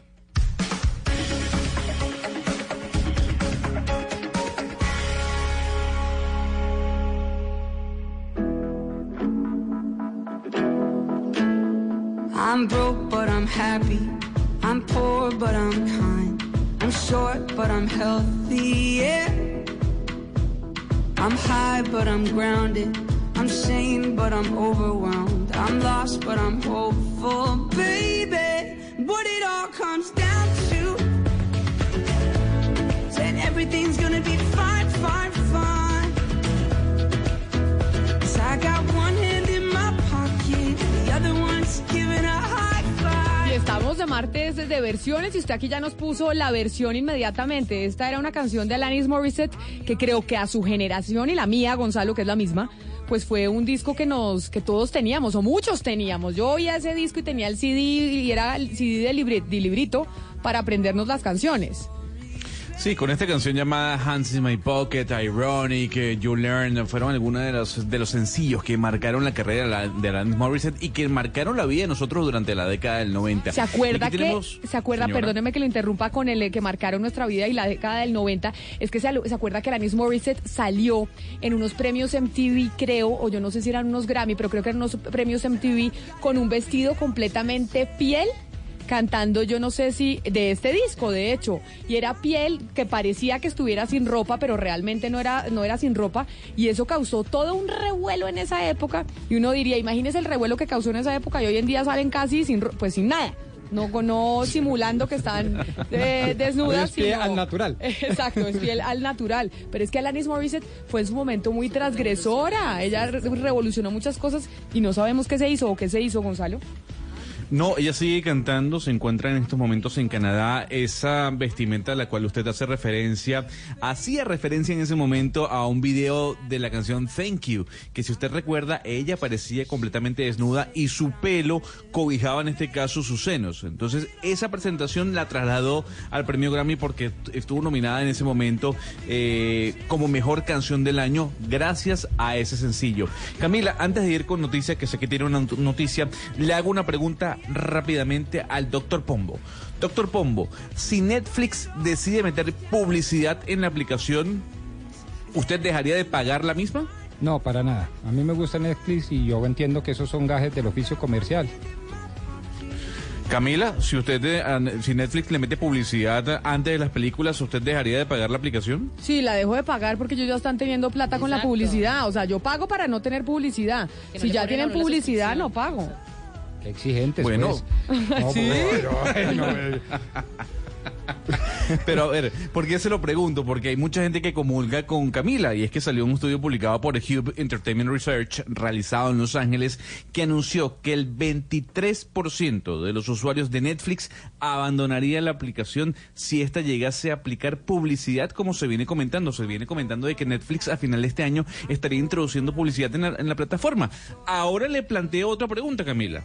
Dígame. Si Netflix le dice a usted, ok, yo le meto publicidad, pero le bajo la tarifa, ¿usted seguiría en la plataforma? No, yo quiero que me dejen igualita, que me dejen la tarifa como está y no me metan publicidad o que lo dejen a uno escoger y que cada cual escoja lo que quiera. Valeria, usted que la vi ahí participando, si Netflix le dice, le bajo la tarifa, no pague tanto, pero le meto la publicidad, ¿usted seguiría con la aplicación? No, yo estoy de acuerdo con Camila. A mí me gusta así tal cual como está. No quiero publicidad. Me gusta entrar, ver, adelantar, cambiar, hacer todo sin que me molesten con la publicidad. Lo que dice el estudio en este caso es que el 15% de los usuarios a esta pregunta que acabamos de hacer dejaría la aplicación. Lo que sí dice Camila Hube Entertainment Research en ese estudio es que no ve conveniente que Netflix meta publicidad en su plataforma, tomando en cuenta además que en el mes de noviembre llega también Walt Disney con su ap- aplicación o plataforma de televisión por cable o por red en este caso. Pero no quiere decir que Netflix esté pensando en hacer eso. Es un estudio random ahí que no, hicieron. No, no, no, no. Si usted escuchó lo que le comenté, se viene comentando poco a poco de que a finales de este año Netflix estaría introduciendo publicidad antes de las películas. Lo que dice el estudio, lo que dice esta compañía es, oiga Netflix, no haga eso porque además la gente se le va a ir y súmele que llega Walt Disney con su plataforma digital. Así que por favor evite meter publicidad. Bueno, vamos a ver qué pasa. El mundo de la televisión está muy eh, agitado y sobre todo con eh, la televisión, como se dice en inglés, on demand, bajo demanda, que la gente vea cuando quiera. Pero también está agitada la política local en Colombia y sobre todo para estas elecciones de octubre. Tenemos elecciones de consejo, elecciones de alcalde, de gobernadores y usted ya sabe por quién de va a votar. diles también, a la gente se olvida y los De diles son muy importantes, importantísimos. pues, el, el cargo más cercano a la gente. Todavía, yo no tengo claro, mentiras, yo creo que sí creo, tengo claro por quién voy a votar al Consejo de Bogotá, no le voy a decir, pero usted ya escogió candidato o candidata. Pero no han salido. Pero ya uno sabe quiénes están lanzando y quiénes no, y sí quiénes les van a dar las ver- listas. Me gustaría ver la, la oferta, la verdad le digo. Pero le voy a decir por qué le estoy preguntando por eso, Pombo. Y es que David Racero, el representante a la Cámara de los Decentes, escribió un diciendo lo siguiente. La mayoría de los concejales que hoy buscan reelegirse piensan que con la mermelada que les ha entregado el alcalde Enrique Peñalosa va a ser suficiente para lograr el apoyo ciudadano. En dos días les mostraré a la ciudadanía un mapa que evidencia quiénes son en realidad estos personajes. El eh, representante Racero escribió esto ayer y dijimos, llamémoslo para ver qué es lo que va a denunciar. Representante, bienvenido a Mañanas Blue, gracias por atendernos. Muy buenos días, Camila, Rodrigo, un cordial saludo, muy contento de estar de nuevo con ustedes. Y ahora sí, como le estábamos preguntando al ministro de Turismo y de Comercio, y es, ¿cuáles son los criterios que usted está utilizando para hacer las denuncias de la mermelada de la- del alcalde Enrique Peñalosa a los, a los concejales que quieren reelegirse?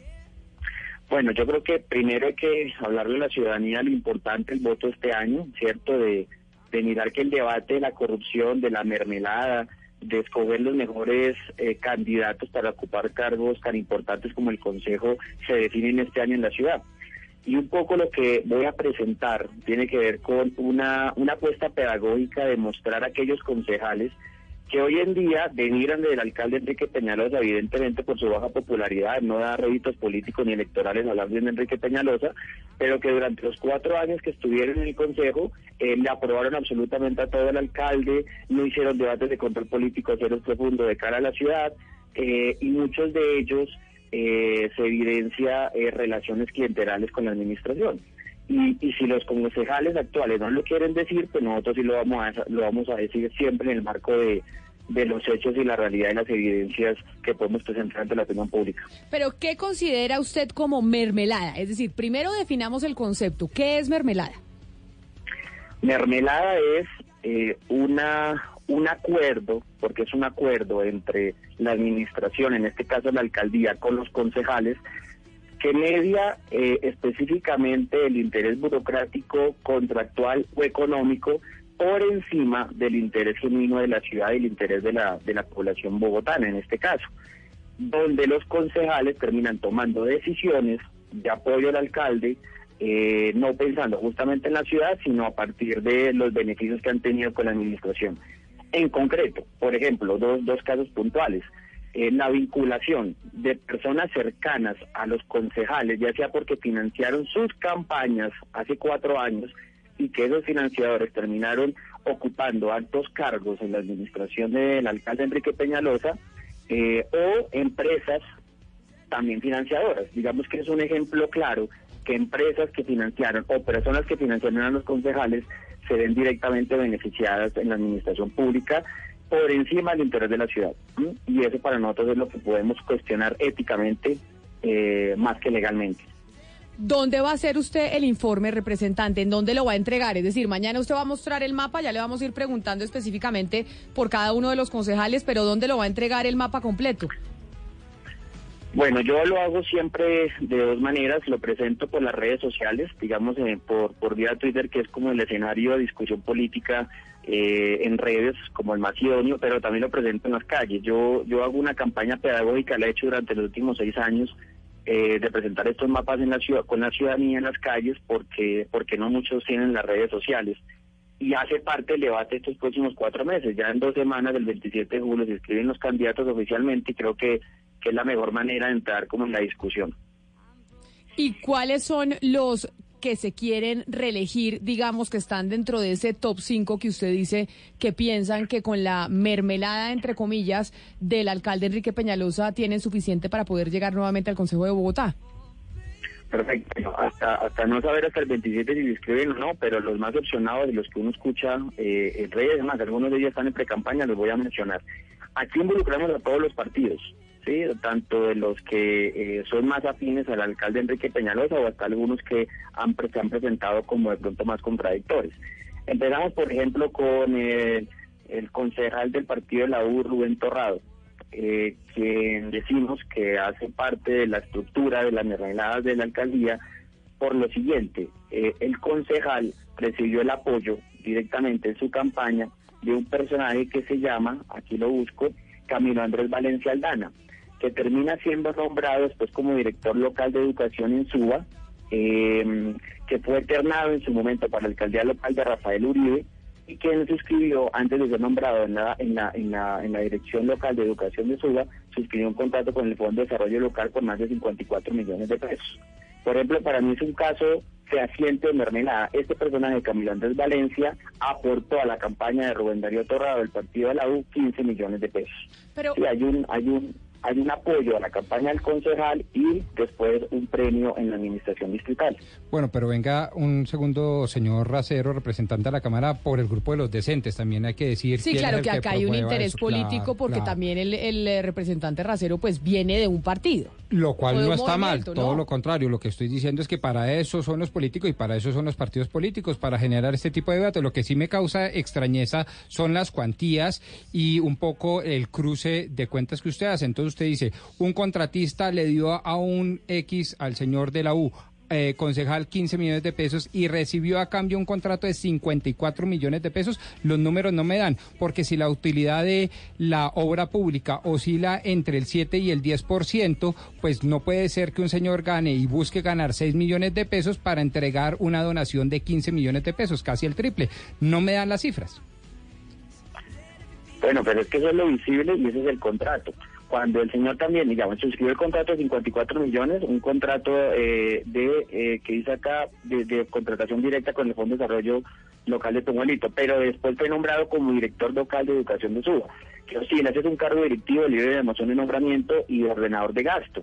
Bajo él puede tener todo el, el esquema de contratación que maneje la Secretaría de Educación en la localidad de Suba y que tendríamos que empezar a revisar. Ah, pero O sea, eso no es digamos, mermelada, los sino clientelismo puro y duro. Sí, es que mermelada es sinónimo de clientelismo.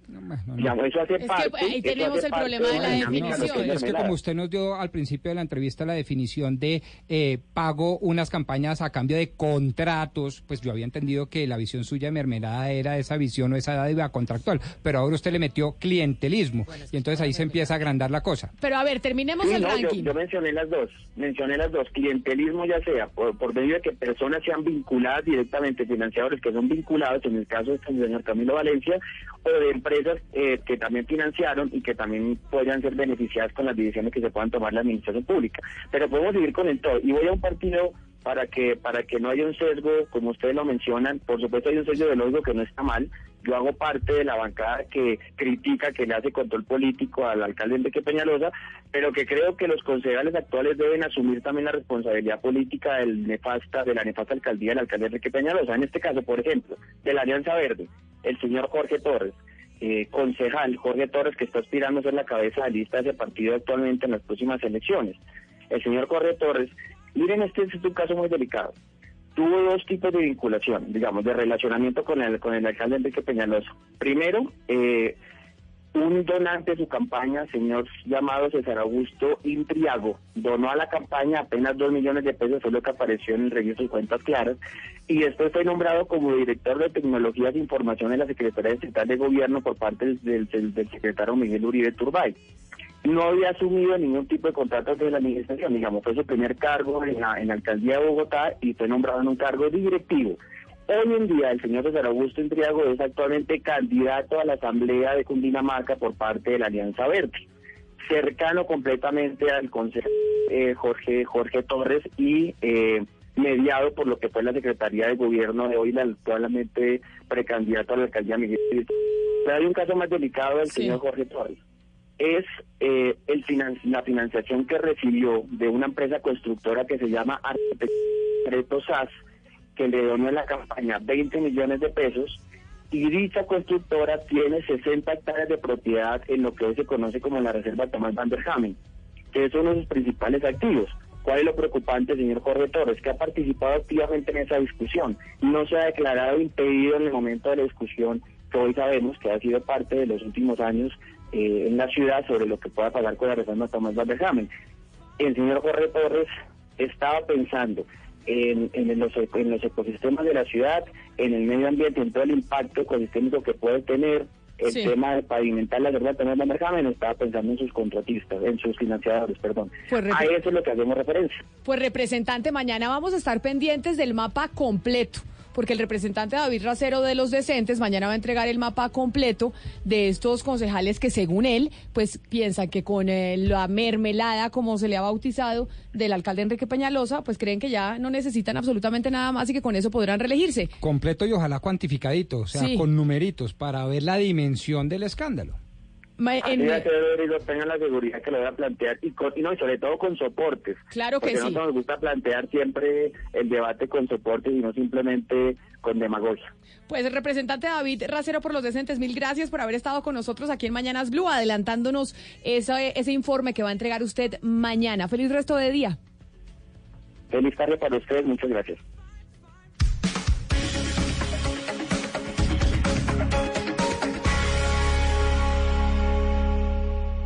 Conectamos voces e ideas.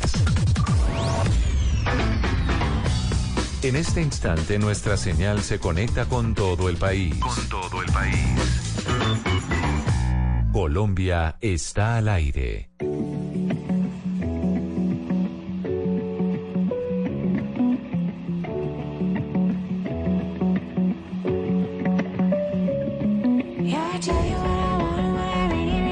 Empezamos una hora más de Mañanas Blue cuando Colombia está al aire y le hacemos una invitación a todos los taxistas que nos están escuchando a esta hora que se comuniquen con nosotros al 316-415-7181 o que opinen a través eh, de Twitter con el hashtag taxistas en blue porque vamos a hablar del paro de taxistas que está programado para mañana y usted dijo seamos propositivos, ¿no? Sí, y ya estoy recibiendo mensajes y toda la cosa. A ver, cuénteme, ¿qué le preguntamos a la- a los oyentes? ¿Qué se le ocurre al oyente para que el servicio de taxi tradicional pueda convivir armónica y organizadamente con las plataformas de tecnología?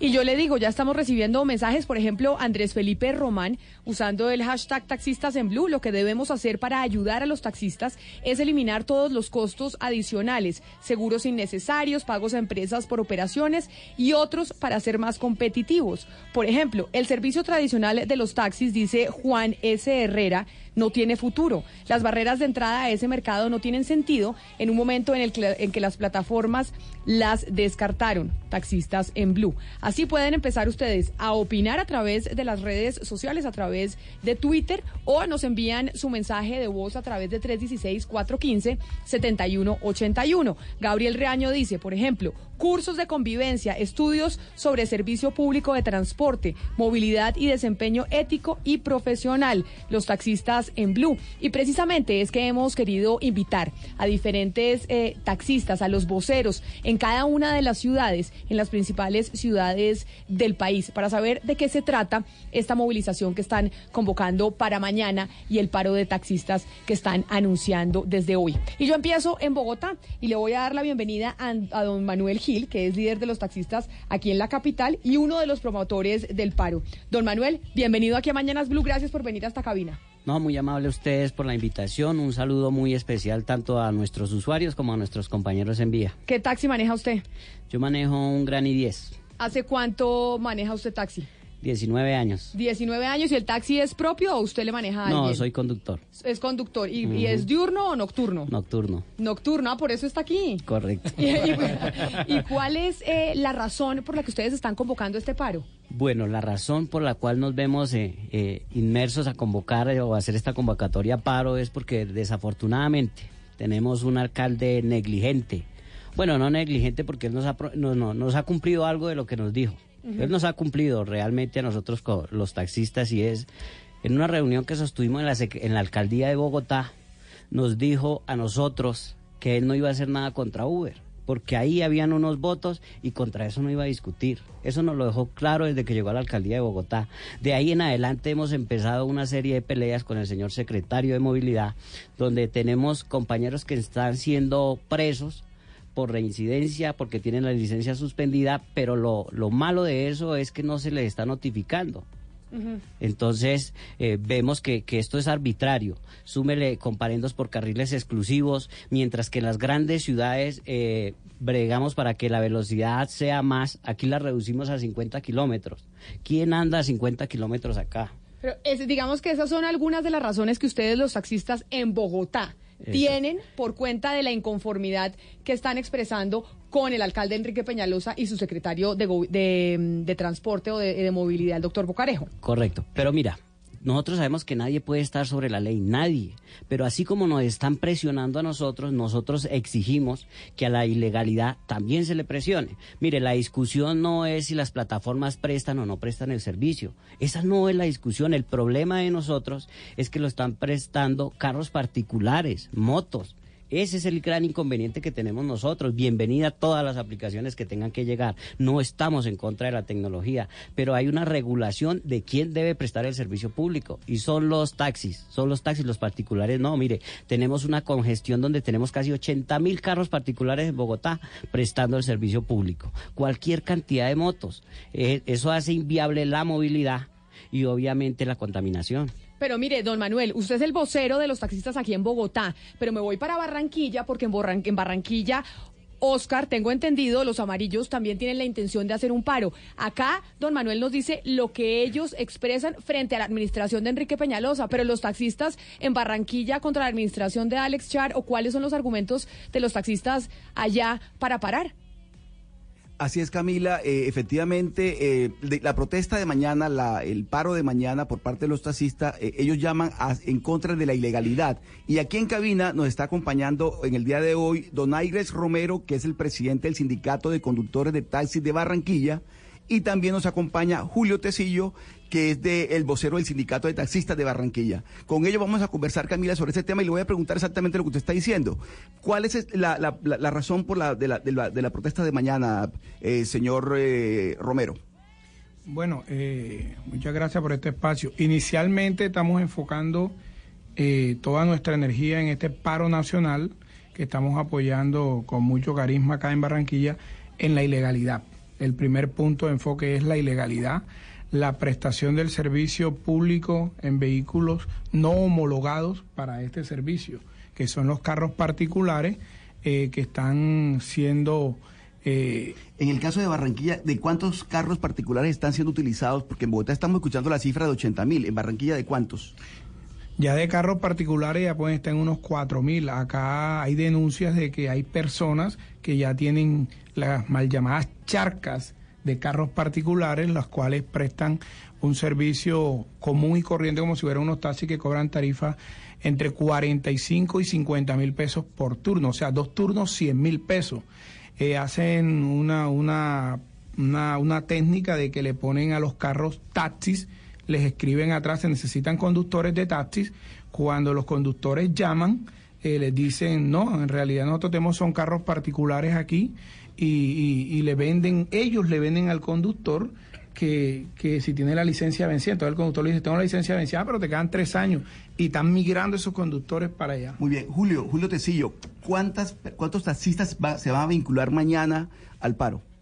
Bueno, eh, en primera instancia, eh, aproximadamente unos 4.000 taxistas, porque de los 17.000 que somos aquí en el área metropolitana, eh, vamos a participar de los dos sindicatos que actualmente representan, verdaderamente representan al gremio del taxismo en Barranquilla, son los que vamos a, a solidarizarnos y apoyar el paro nacional en contra de la ilegalidad y principalmente contra estas empresas que están prestando este transporte ilegal a pesar de que el gobierno nacional le dio una licencia de funcionamiento para prestar un servicio diferente al del transporte público, que es lo que nosotros estamos exigiéndole al gobierno nacional, al Estado colombiano y a este gobierno del doctor Duque que aplique las sanciones correspondientes y cancele la las licencias de funcionamiento de estas empresas que fueron homologadas para prestar un servicio diferente al del, ser- del servicio público. Yo les pregunto, yo les pregunto a ustedes desde Bogotá, ya que están allá en Barranquilla,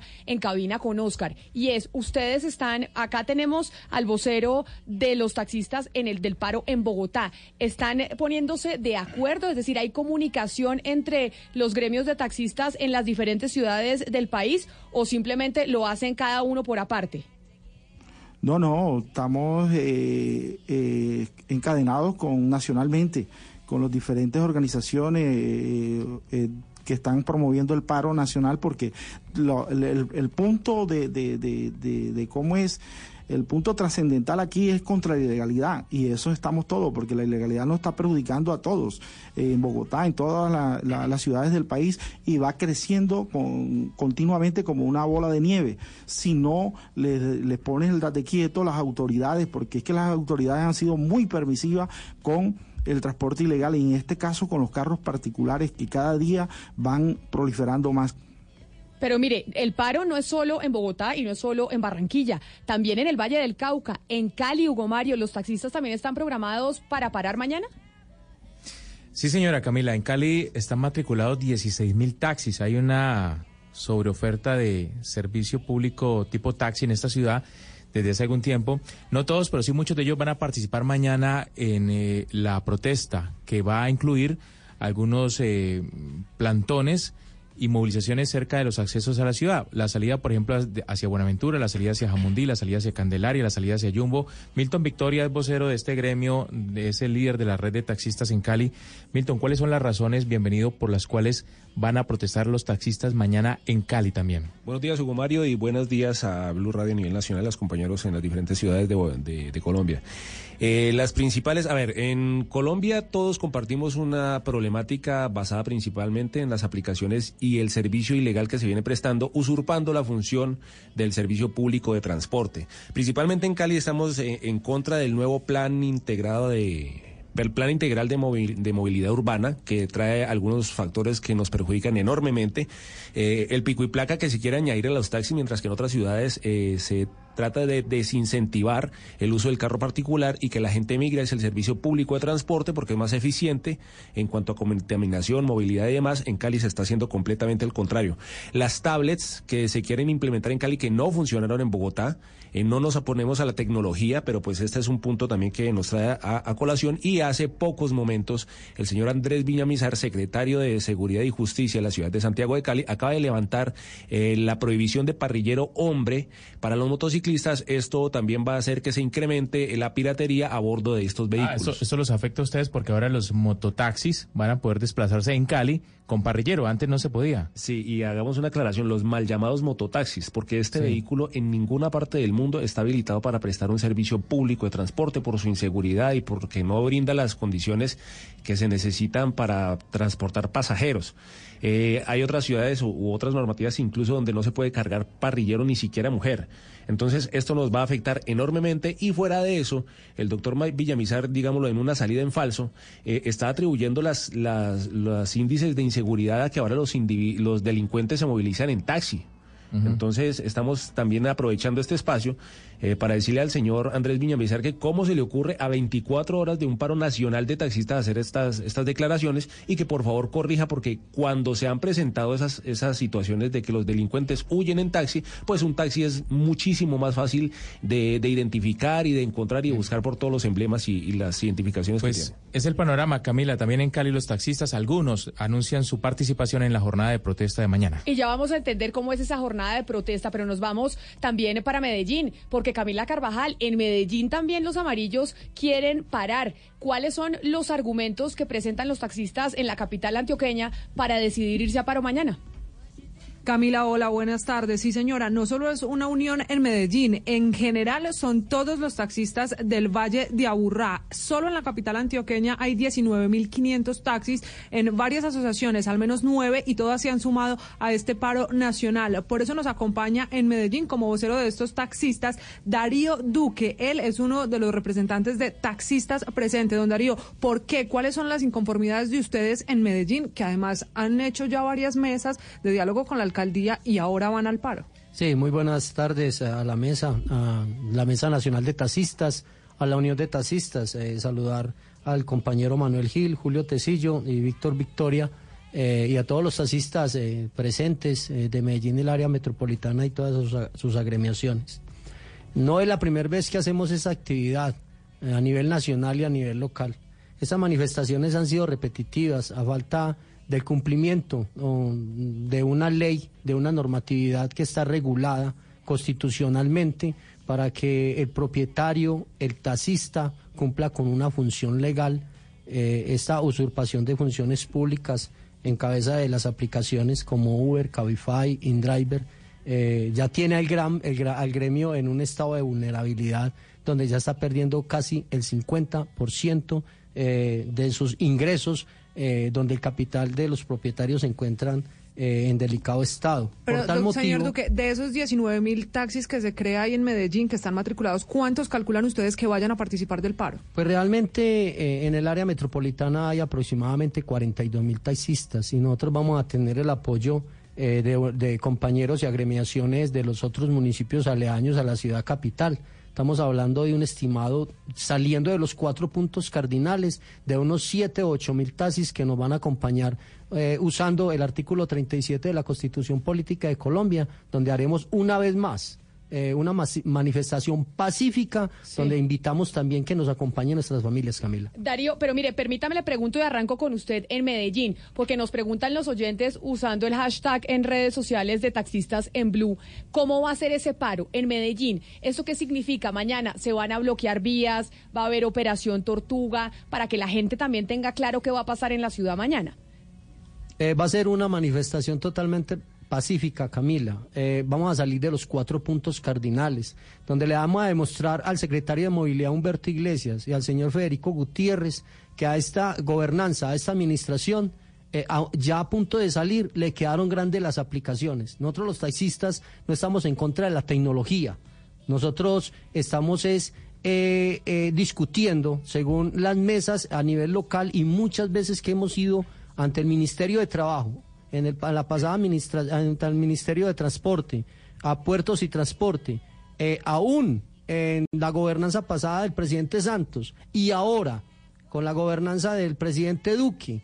Lo que le alegamos es que hagan cumplimiento a la ley 769 y que esas aplicaciones formen parte del articulado de la ley 336, decreto 1079 y la ley 105 que son las leyes que cobijan el, el, el, el transporte individual de taxi, Camila. Pero, y por ejemplo, aquí en Bogotá, don Manuel, ¿cómo va a funcionar? También va a ser una manifestación eh, pacífica, pero se van a bloquear vías, va a haber trancón, va a haber dificultad. Por ejemplo, Pombo, usted coge taxi todos los días Todos para los días. venir aquí al trabajo. Entonces, va a tener dificultad el señor Pombo para coger un taxi. ¿Cómo va a ser el, eh, el paro de mañana en Bogotá?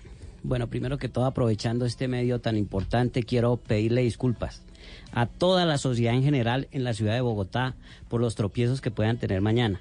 Mañana tenemos cinco puntos establecidos en Bogotá, que son 170, eh, Portal Suba, eh, Engativá, Techo y Parque El Tunal, donde vamos a generar unas movilizaciones unas a pie y otras en vehículos, a pesar de que el señor eh, secretario de Movilidad nos citaron la semana pasada dos reuniones donde pensamos que íbamos a hacer un diálogo sobre lo que nos está afectando y lo que podemos eh, solucionar, pero no fue así. Él llegó fue a reprimirnos, que no nos podíamos mover, que teníamos que estarnos ahí, a lo cual le respondimos a él dónde le parqueamos los carros. ¿Dónde quiere que le parquemos los carros? En Bogotá somos 52.720 taxis.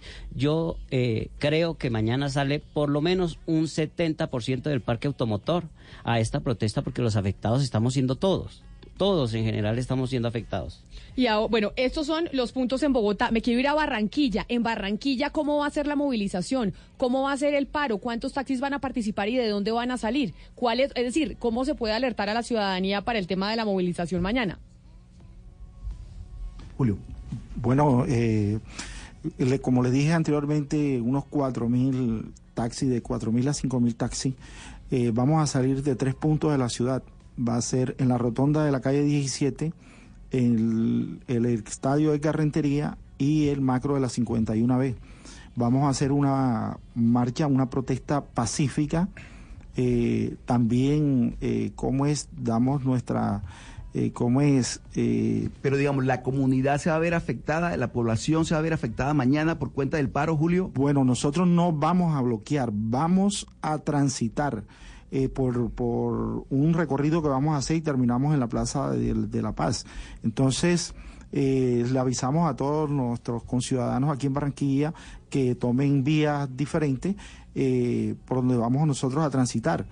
Pero eh, nos vamos a, a, a, ¿cómo es? a incomodar un poco, pero es necesario hacer esta protesta, que las autoridades sientan que el taxista ya no está, eh, eh, como sus ingresos han decrecido, porque es que aquí en Barranquilla han habido dos estudios, uno en el 2008 y hecho por la administración, uno en el 2008 y uno en el 2012 hecho por la doctora Elsa Noguera y uno por Alex Char en su primera administración, donde arrojaban que había una sobreoferta de taxi.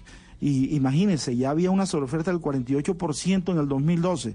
Y, y, más a eso se le incrementa eh, con las aplicaciones extras con carros particulares. Eh, se imaginarán ustedes el decrecimiento económico que nos hemos venido sometidos nosotros en este tiempo. Por Claro. lo tanto, le solicitamos a todos los, nuestros compañeros taxistas eh, acatar nuestras directrices para protestar eh, en contra de todas estas políticas eh, permisivas por parte del gobierno nacional y el gobierno distrital. Vamos a ver en Cali. En Cali, eh, Hugo Mario, ¿cómo van a ser eh, precisamente los, eh, las movilizaciones? Don Milton Victoria, ¿de dónde van a salir? ¿Qué complicaciones van a tener los ciudadanos con la movilización de los taxis mañana? Camila, muchas gracias.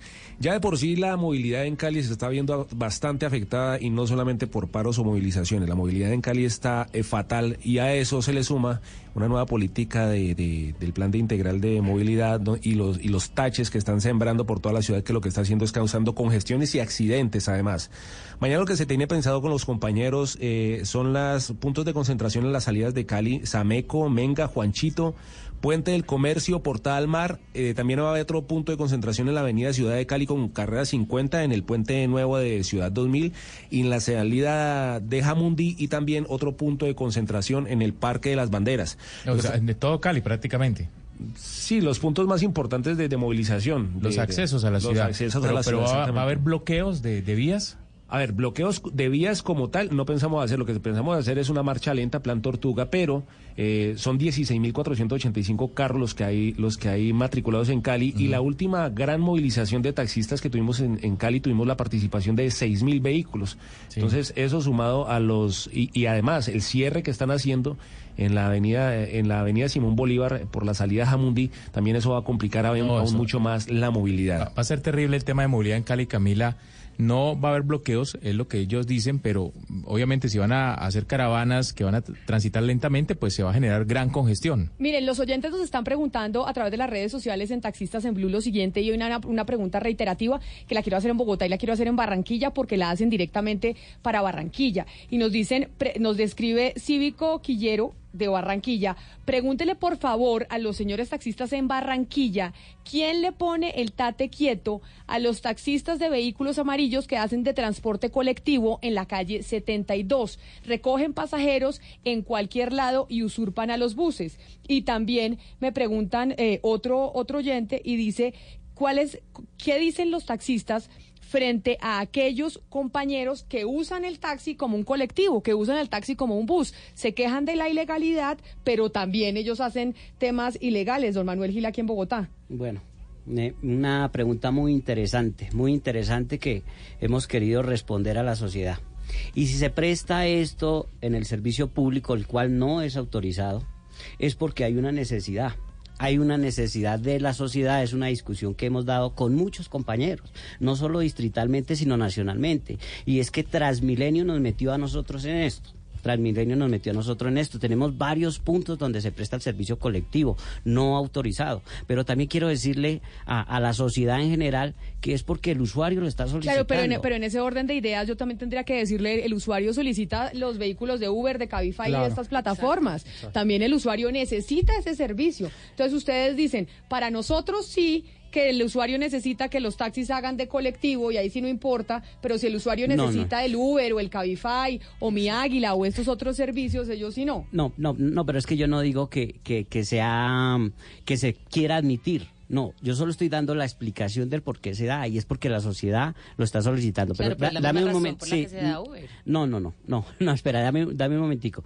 Se da porque es la misma sociedad, porque yo te digo, eh, Transmilenio para en la 147 con autopista. El usuario que vive en la 147 novena, ¿en qué se sube? Si nosotros como taxistas, como servicio público, no prestamos ese servicio, seguramente vendrán los bicimotos, vendrán las chanas, vendrán los carros particulares a prestarlo. ¿Qué pasa con las aplicaciones? Las aplicaciones, nosotros no estamos en contra de las aplicaciones, estamos en contra de quién presta el servicio, lo están prestando los particulares, no es bueno. Mira, si a nosotros, como sindicales que somos, se nos hace difícil controlar la seguridad en nuestros taxis, que tienen dos placas laterales, placa adelante, placa en el techo, ¿cómo serán los particulares? ¿Quién controla eso? Hemos visto el nivel de inseguridad que corren los usuarios en estos vehículos. Esa es la discusión. La otra es, pues obviamente no es permitido y hemos atacado cada punto con nuestras autoridades de tránsito. Estos puntos donde están dedicados compañeros a prestar este servicio colectivo. Pero es, eh, vamos y hacemos un operativo hoy donde se retienen tres, cuatro taxis y al otro día vuelven a estar ahí. ¿Y por qué están ahí? Pero, don Manuel, hay, hay algo que es cierto y es que es, las personas o los usuarios están también queriendo usar estas plataformas y queriendo usar esos servicios de transporte, porque muchas veces también piensan que los taxis o no los recogen o le preguntan a uno para dónde va, ya no la llevo, o no es tan fácil conseguir taxis muchas veces. Y estas plataformas sí se han reinventado para poder, digamos, satisfacer las necesidades de los usuarios. Ustedes no pueden tapar el sol con la mano. Hay una realidad de personas que están demandando otra clase de servicios. ¿Cómo pueden hacer ustedes también para innovar y para poder atraer a esos usuarios que migraron a esta nueva clase de transporte? Mira, estas plataformas están transgrediendo la ley. Eso lo están haciendo. ¿Por qué los usuarios piden estas aplicaciones? Mira, en lo personal lo eh, solicitamos algunos servicios para dar información a las autoridades de tránsito, donde verificamos el valor de un servicio. Mira, un valor de un servicio a las 2 de la mañana del Hospital Militar aquí de Bogotá, Nicolás de Federman, por 3 mil pesos. Nosotros tenemos una desbalance total en cuanto a cuánto se debe cobrar sobre el servicio. Esa es la discusión acá. No es porque sea un carro particular, no es porque no hayan taxis. Mira, mirábamos la semana pasada, el domingo, a las 2, 3 de la mañana, aquí en el Parque Simón Bolívar, cantidad de gente solicitando el servicio de taxi cantidad de gente solicitando el servicio de taxi. ¿Por qué? Porque estas aplicaciones estaban cobrando el 30 y el 40% más de lo que valía un servicio. Aquí el inconformismo es por cuánto está el servicio, no porque sea taxi o sea carro. Yo estoy viendo las redes sociales igual que ustedes y, y yo quedo abrumado de ver las quejas que tienen los usuarios contra nosotros yo quedo abrumado de verdad porque yo digo, oiga, y lo que hacemos bueno, ¿dónde está el servicio que le prestamos a la sociedad, la seguridad que damos a la sociedad? ¿Dónde está? Solo lo malo lo está recalcando. Pero la pregunta es, ¿solo somos nosotros los taxistas los malos? ¿O también tenemos usuarios que desafortunadamente nos tratan eh, mal? Se, imagínate, el 85, 2, 3 de la mañana, usuarios borrachos se quieren subir 7 en un vehículo, se quieren vomitar en el carro. A mí se me han hecho hasta en el mismo vehículo las necesidades. Nuestros usuarios no son conscientes de eso, solo los malos somos nosotros. También hay que hacerle un jalón de, de orejas a los usuarios, pero Camila Carvajal, usted en Medellín tiene comparativos de los eh, servicios de taxi y de, y de Uber, por ejemplo. Sí, señora, mire, son los, las peticiones o las cifras que tienen los taxistas en Antioquia para sumarse a ese paro. Ellos comparan lo que vale funcionar para ellos como taxistas a una persona que en su carro particular decida prestar el servicio individual de transporte. Por ejemplo, arrancan con el SOAT, Camila. Un taxista, estos son cifras en promedio, paga un millón de pesos al año, mientras que en un vehículo particular ese SOAT está alrededor de 300 mil pesos. Dicen además que la planilla de viaje, por ejemplo, para los taxistas vale 12 mil pesos para cada viaje que van a realizar y en un vehículo particular cuando va a salir del municipio pues no hay que tener planilla de viaje. En el caso de, eh, por ejemplo, el lavado, los taxistas deben lavar el vehículo todos los días 15 mil pesos pagan por ello. En el caso de los vehículos particulares, pues el conductor es el que decide cuándo lava el carro. En la administración de las aplicaciones, porque los taxistas también tienen algunas aplicaciones oficiales, pagan al menos 50 mil pesos de administración al mes y en el caso pues de Uber quienes están allí no le pagan a la plataforma. Y la liquidación, que es uno de los puntos de los que hablan los taxistas en Medellín, Camila, en promedio un taxista en la ciudad está liquidando 85 mil pesos al día, es decir, quienes deben darle al dueño del taxi pues lo producido eh, en su jornada de trabajo. En el caso de quienes son vehículos particulares Sí. y prestan ese servicio, pagan 35% por viaje que se queda en la aplicación. Entonces nos decía usted, don Darío, también que lo que están pidiendo es regular dónde se está prestando ese servicio de vehículos particulares. Sí, claro, y se nos olvida también la tanqueada y la comida que a diario, después de una jornada de 14 y 16 horas, eh, debido a que la informalidad eh, nos está robando a nuestros usuarios, eh, tienen unas obligaciones exageradas tanto con las empresas como con el gobierno. Por eso es que nosotros exigimos a las secretarías de movilidad y a sus alcaldes, al gobierno actual de Iván Duque, por medio de el Ministerio de Transporte y Puertos sin Transporte, que coloque en cintura y le exigimos que por favor actúen eh, bajo la normatividad de nosotros los taxistas, Camila. Nosotros nos hemos dado de cuenta que usted es una niña muy bonita allá en Bogotá y que ocasionalmente utiliza Uber y que sería eh, muy desafortunado que a usted le robaran el PC o que usted, una figura pública, utilice un servicio informal eh, que atenta contra su propia integridad física por no tener esos componentes de seguridad o que el señor Alberto, Julio Sánchez, eh, el señor Félix eh, no se sumen a la legalidad, como ha ocurrido con otras figuras públicas en Colombia. Eh, por tal motivo, también le exigimos al gobierno central y al gobierno local que se tome eh, nuestro, nuestro trabajo como una profesionalización. Esto es una falencia que tienen eh, por parte eh, de las administraciones al hacer omisión a la norma, porque FENALCO Antioquia a nosotros no nos representa, en el caso del departamento de Antioquia, Sí. a nosotros nos representa son unas empresas según la ley 336. Y yo le pregunto a usted, Camila, en Bogotá, ¿estos presupuestos participativos para dónde van? Esos presupuestos participativos prácticamente desaparecen. Aquí hay una eh, asociación que llaman Centapsi, de ocho empresas totalmente responsables, que cumplen toda la normatividad Pero para mire, que el lo voy- taxista yo lo sea voy a regulado interrumpir. según mi trabajo. Lo voy, a, lo Sí. voy a interrumpir, don Darío, ¿por qué? Porque entonces le digo, usted nos, y, y entiendo perfectamente, y acá don Manuel Gil dice, nosotros no somos los únicos responsables, acá también hay un tema del usuario, el usuario no debe estar cogiendo un servicio que es ilegal, etcétera, etcétera. Pero, por ejemplo, Francisco Franco nos escribe a taxistas en Blue y nos dice, lo bueno de las aplicaciones es que cuando uno pide el servicio, lo tienen que llevar a uno, es casi una obligación, uno ya hace un contrato y el que lo recoge a uno lo lleva sí o sí, no le dice, oiga, no, para allá no voy, o hágame el favor y se baja del taxi, o para dónde va a ver, a ver si yo voy. Ahí ustedes, los taxistas, porque esto pasa en, en todas las ciudades, no solo en Bogotá, en Cali, en Medellín, en Barranquilla, en todos lados, hay ustedes que responden. O sea, para, para saber qué, digamos, acto de contrición hace cada una de las partes en, en el servicio. Pero es que a- ese usuario o, ese radioescucha, él no tiene conocimiento que según la ley 769, el taxista que no cumpla el servicio inmediatamente eh, obtiene una infracción. Eso es lo que ellos no, no conocen. Eh, el usuario eh, debe tener un trabajo pedagógico por medio de esta Secretaría de Movilidad.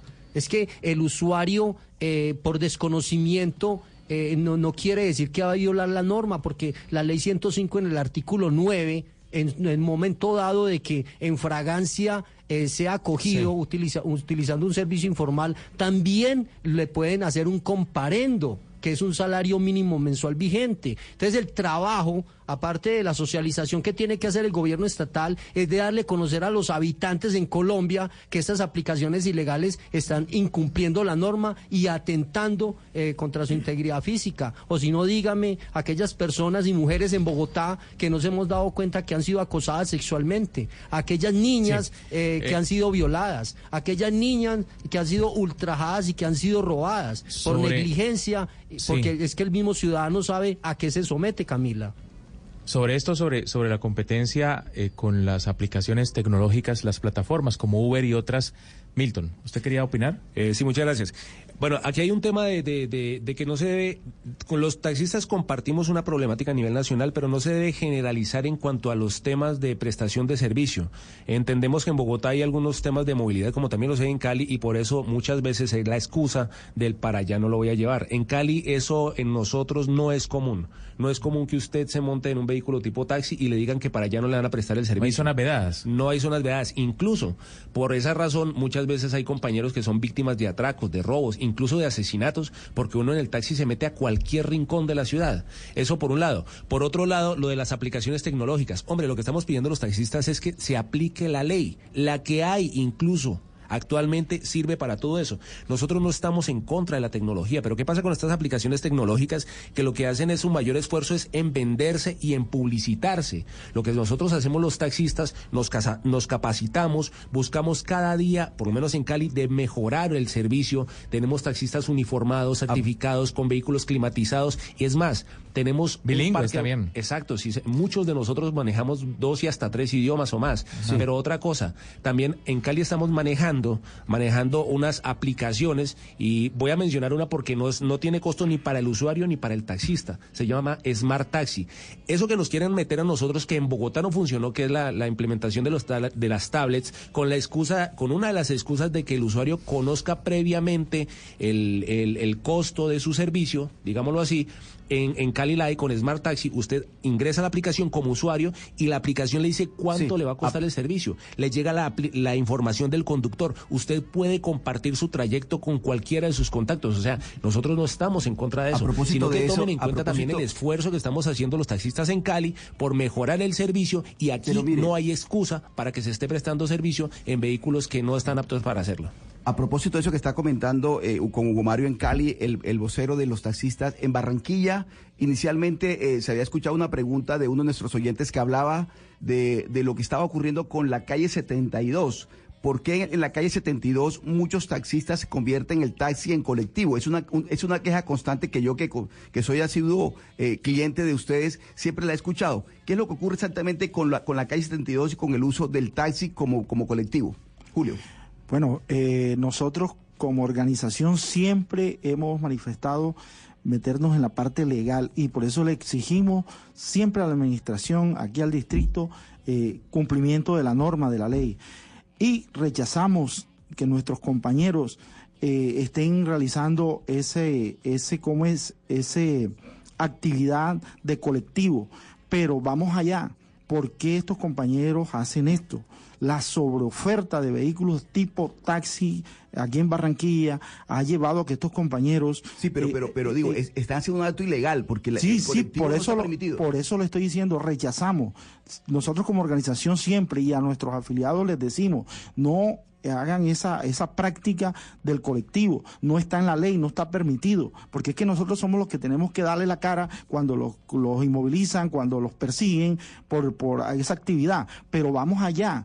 ¿Quién es el culpable de toda esta, eh, que lleguen los compañeros a esos extremos a estar eh, en el rebusque, como se dice popularmente, por la, eh, la cantidad de sobreoferta de vehículos que nos ha llevado a, a esos extremos, algunos compañeros a practicar? No rechazamos esa política. Tan es así que hay que compañeros que se parquean en los edificios, estorban a, a la servidumbre, a la gente, por la sobreoferta. Nadie quiere entorpecerle eh, la vida cotidiana a ningún ciudadano, pero se ven abocados. Es lo que yo digo, que no hay política eh, de gestión aquí en el distrito de Barranquilla para mejorar. Les estuve hablando ahorita que habían dos estudios que yo siempre se lo saco a colación a la misma administración cuando tenemos la oportunidad, que es la del 2008, donde les dijo en el 2008 que no estaban las obras que se estaban haciendo ahora. Y ya les estaba diciendo el estudio, señores, hay que sacar el 40% de vehículos foráneos, o sea, que no sean placas de aquí de Barranquilla,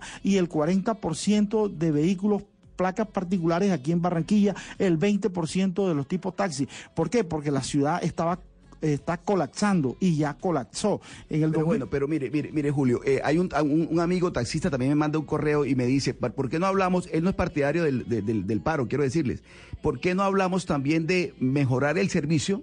Hablando de la autocrítica, mejorar el servicio, pero además rebajar la, la, la, carrera mínima a cinco mil pesos. Pero mire, mire, mire, Oscar, frente a eso que usted está diciendo, también hay que ser justos y acá un oyente utilizando el hashtag de taxistas en blue que se llama Alejandro J. Narváez nos dice, en razón de mi trabajo debo tomar como mínimo 10 veces eh, al mes eh, taxis y doy fe de la mejoría de su servicio y el cambio en la forma de manejar o el simple respeto. Hay un cambio y nos está jalando las orejas y nos dice que nuestras preguntas no reflejan que evidentemente la ciudadanía o muchos ciudadanos sí han percibido que en medio de este debate existente con las plataformas digitales hay muchos taxistas que se han mejorado su servicio. Y Camila, y yo que soy un usuario cotidiano del servicio de taxi amarillo, me eh, uno a esas palabras y secundo eso, lo que no significa que no exista un debate, un debate que hay que darlo de la manera más pacífica y con altura, pero secundo esa, esa opinión del oyente. Gonzalo, usted cada vez que viene a Bogotá pide taxi, ¿no? Le toca cuando se viene del aeropuerto, usted también anda en, en- en carro amarillo. Sí, efectivamente, me ha tocado viajar mucho a Bogotá y utilizar el servicio, pero a mí lo que me da estupor, don Manuel, allá en Bogotá, que lo que he escuchado durante más de 35 minutos es que ustedes le echen la culpa al gobierno, a la sobreoferta de vehículos, a los alcaldes, a los usuarios, a las plataformas, a todo el mundo le echan la culpa. Pero yo quisiera saber, don Manuel, por qué en países como, por ejemplo, Panamá, que está al lado, que es tan subdesarrollado como Colombia, pueden convivir las aplicaciones con los taxistas. ¿Por qué eso no puede pasar en Colombia? Bueno, nuevamente, nosotros no tenemos nada contra las aplicaciones. La inconformidad que nosotros tenemos es quién presta el servicio. Estamos llenando Bogotá de carros particulares y su merced ha venido aquí a Bogotá, sabe que no hay por dónde transitar y es porque tenemos casi 85 mil carros particulares prestando el servicio de taxi. Pero frente a las quejas que se están presentando en las redes sociales, le mostraba yo aquí a la señorita Camila el tema donde yo anoche tomé un servicio de taxi me pareció que no estaba apto para prestar el servicio, me pareció que el trato no fue el mejor. Y de una vez invito a los usuarios, invito a la sociedad general que toma taxi a ayudarnos a depurar el gremio. ¿Cómo depuramos el gremio? Es que usted no puede ser que le presten un servicio, lo maltraten, le cobraron de más y usted no diga nada, sino coja las redes sociales para quejarse. No, aquí tenemos una aplicación que se llama Simur, donde yo generé... em, Eh, pero esa queja. aplicación está solo en Bogotá o es para todos los taxistas del país. Yo creería que en el momento está en Bogotá. Solo en Bogotá. En Bogotá, pero como te estaba mostrando Camila, yo generé anoche la queja, la generé y ya me respondieron. Ya me dijeron, vamos a citar el conductor, vamos a citar el vehículo y le vamos a hacer una inspección. Aquí lo que pasa es que nuestros usuarios no se quejan. y hay que hacerlo para mejorar, que nos ayuden a depurar, porque Pero- nosotros tenemos una propuesta a los distintos gobiernos pasantes y es, y es, nadie- no, no es posible que cualquiera venga a prestar el servicio de taxi. Como mínimo tiene que capacitarse seis meses. No puede ser que salió de un lado y de una vez se volvió taxista. No, estamos diciendo, como mínimo tiene que capacitarse seis meses. Tenemos que depurar Sí, el gremio. sí, pero mire, don Manuel, usted ha dado, eh, eh, ha puesto el dedo en la llaga, como dicen. Porque es que si yo tengo una queja como usuario del taxista, uso una vía institucionalizada, entre otras cosas, muy tecnológica, como la que usted nos acaba de decir. ¿Por qué entonces salir a marchar y molestarle la vida a los conciudadanos? Porque usted mismo dijo, no sirve de mucho, no nos paran bolas, no nos hacen caso. Sin embargo, marchamos. ¿Para qué marchar si no sirve de nada y si molesta mucho? Ah, porque tenemos que mostrarle el inconformismo que hay a nivel gremial al distrito. Nos tiene desamparados porque es que esta lucha no es solo de nosotros los conductores. El mejorar el servicio no es solo... Vea, yo como sindicalista quisiera hacer muchas cosas a favor del gremio, pero ¿quién soy yo como autoridad para decirle a los compañeros que están haciendo servicio colectivo, venga hombre, eso está mal hecho, queda multado usted por hacer eso? No soy nadie, no soy autoridad. Por eso necesitamos el respaldo de la Secretaría de Movilidad. Pero en este caso no se está dando. Entonces nosotros sí tenemos que mostrar un inconformismo al distrito y a nivel nacional que necesitamos una solución para esto, porque es que en el gremio vemos ya conductores, Pero esto, propietarios. ve- venga y le voy a hacer la pregunta entonces y también se la voy a hacer a todos. Esto ustedes directamente con quien quieren sentarse a hablar es con el alcalde de Bogotá. Acá no quieren Ministerio de Transporte ni nada. Esto es, quieren hablar y que les paren bolas en Bogotá el alcalde Enrique Peñalosa y su secretario de Movilidad. Mira, el julio 10 nació gracias al señor Enrique Peñalosa, donde damos gracias y bendiciones a las ciudades que se han adherido. Pero este movimiento nació por la permisibilidad que tiene el alcalde de Bogotá contra la ilegalidad. ¿Dónde nació el problema de las plataformas? En Bogotá.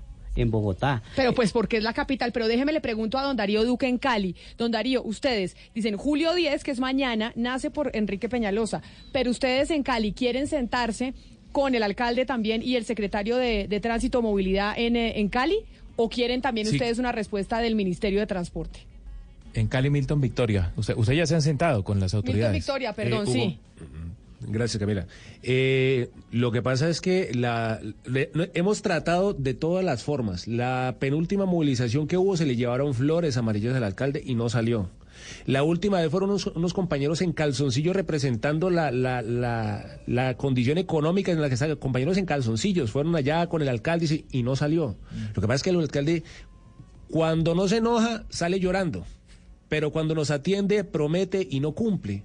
Y estas medidas que está tomando últimamente, todas son en contra de nosotros. Ahora, nos dicen algo, algo ahí en la mesa que qué estamos haciendo nosotros. Hombre, en Cali estamos haciendo todo lo posible por, por, por, por consentir al usuario, no solamente por servirle bien, sino consentirlo literalmente. Incluso hemos recuperado usuarios que se habían ido al transporte ilegal, a plataformas de transporte ilegal, los hemos recuperado lo tenemos con nosotros. El único argumento que tiene aplicaciones, y no digo Uber, porque Uber hoy en día es como decir acetaminofeno y ibuprofeno, eso se volvió genérico, a cualquier cosa le dicen Uber. Pero el único argumento que tienen ellos es explotar a sus conductores y asociados propietarios con el precio, porque ya en cuestión de servicio, la mayoría de taxistas que se han ido a Uber son compañeros desesperados que antes eran Pero taxistas entonces y no les imagino, da resultado. imagino que si en Bogotá es con Enrique Peñalosa, en Cali es también con el eh, con el alcalde Hermitage y entonces en, eh, en Medellín con eh, Federico Gutiérrez. Ustedes quieren es que Federico los atienda. O sea, acá estamos hablando que cada eh, grupo de taxistas en cada una de las ciudades está parando para tener una negociación con su alcalde. Nosotros acá en Medellín, eh, la última reunión que tuvimos eh, con el doctor Humberto Iglesias en las mesas que llevamos consecutivamente fue el 2 de febrero. De ahí nos olvidó, Camila. El alcalde de Medellín eh, se hace el ciego y por, por eso yo diría que acá en Medellín y el área metropolitana nos fuerzan ellos mismos a hacer omisión a la norma, a la ley 769, al no cumplir eh, los decretos como la resolución 015, la 008 de puertos y transportes, haciendo omisión a la norma. Como por decir algo, Camila, en el artículo 29 y 30 de la ley 769, que es el estudio de costos y referente a tarifas, eh, llegan estas aplicaciones eh, ciberterroristas, diría yo, donde se aprovechan eh, de las necesidades de transporte, porque esto está basado en la oferta y la demanda. Entonces una persona sale en Bogotá, donde el Transmilenio se mantiene atorado, o en la ciudad de Medellín, o en Cali, o en Barranquilla, y se ve obligada a exponer su integridad física y su seguridad personal al utilizar un servicio particular que no está arreglado, que el usuario no conoce quién es ese conductor, como nosotros los taxistas esa- sí lo somos al estar homologados eh, por empresas legalmente constituidas. Y por Entonces esa date razón, cuenta. y por eso, y por eso que usted, porque usted me está diciendo, eh, don Darío, es que se suman usted en Medellín, algunos taxistas en Medellín, Bogotá, Cali, Pereira, Cartagena, Santa Marta, Barranquilla, Buenaventura, Cincelejo. Cúcuta y Bucaramanga mañana a este paro de taxistas que nos dicen inició aquí en Bogotá por cuenta de los compañeros eh, de don Manuel Gil que quieren hacerle pues una reclamación al alcalde Enrique Peñalosa. Tenemos cientos de preguntas de los oyentes, una cantidad de audios, opiniones y miles de inquietudes que transmitirles a cada uno de los voceros de los taxistas en las ciudades principales que están en la cabina de Blue Radio. Lamentablemente el tiempo se nos acaba y no tenemos eh, pues más espacio para poder seguir dialogando con ustedes. Estamos pendientes de la, de la movilización de mañana, pero sobre todo de las respuestas que vayan a dar cada uno de los mandatarios en las principales ciudades del país. A todos los compañeros taxistas, a don Manuel Gil aquí en Bogotá, a don Darío Du-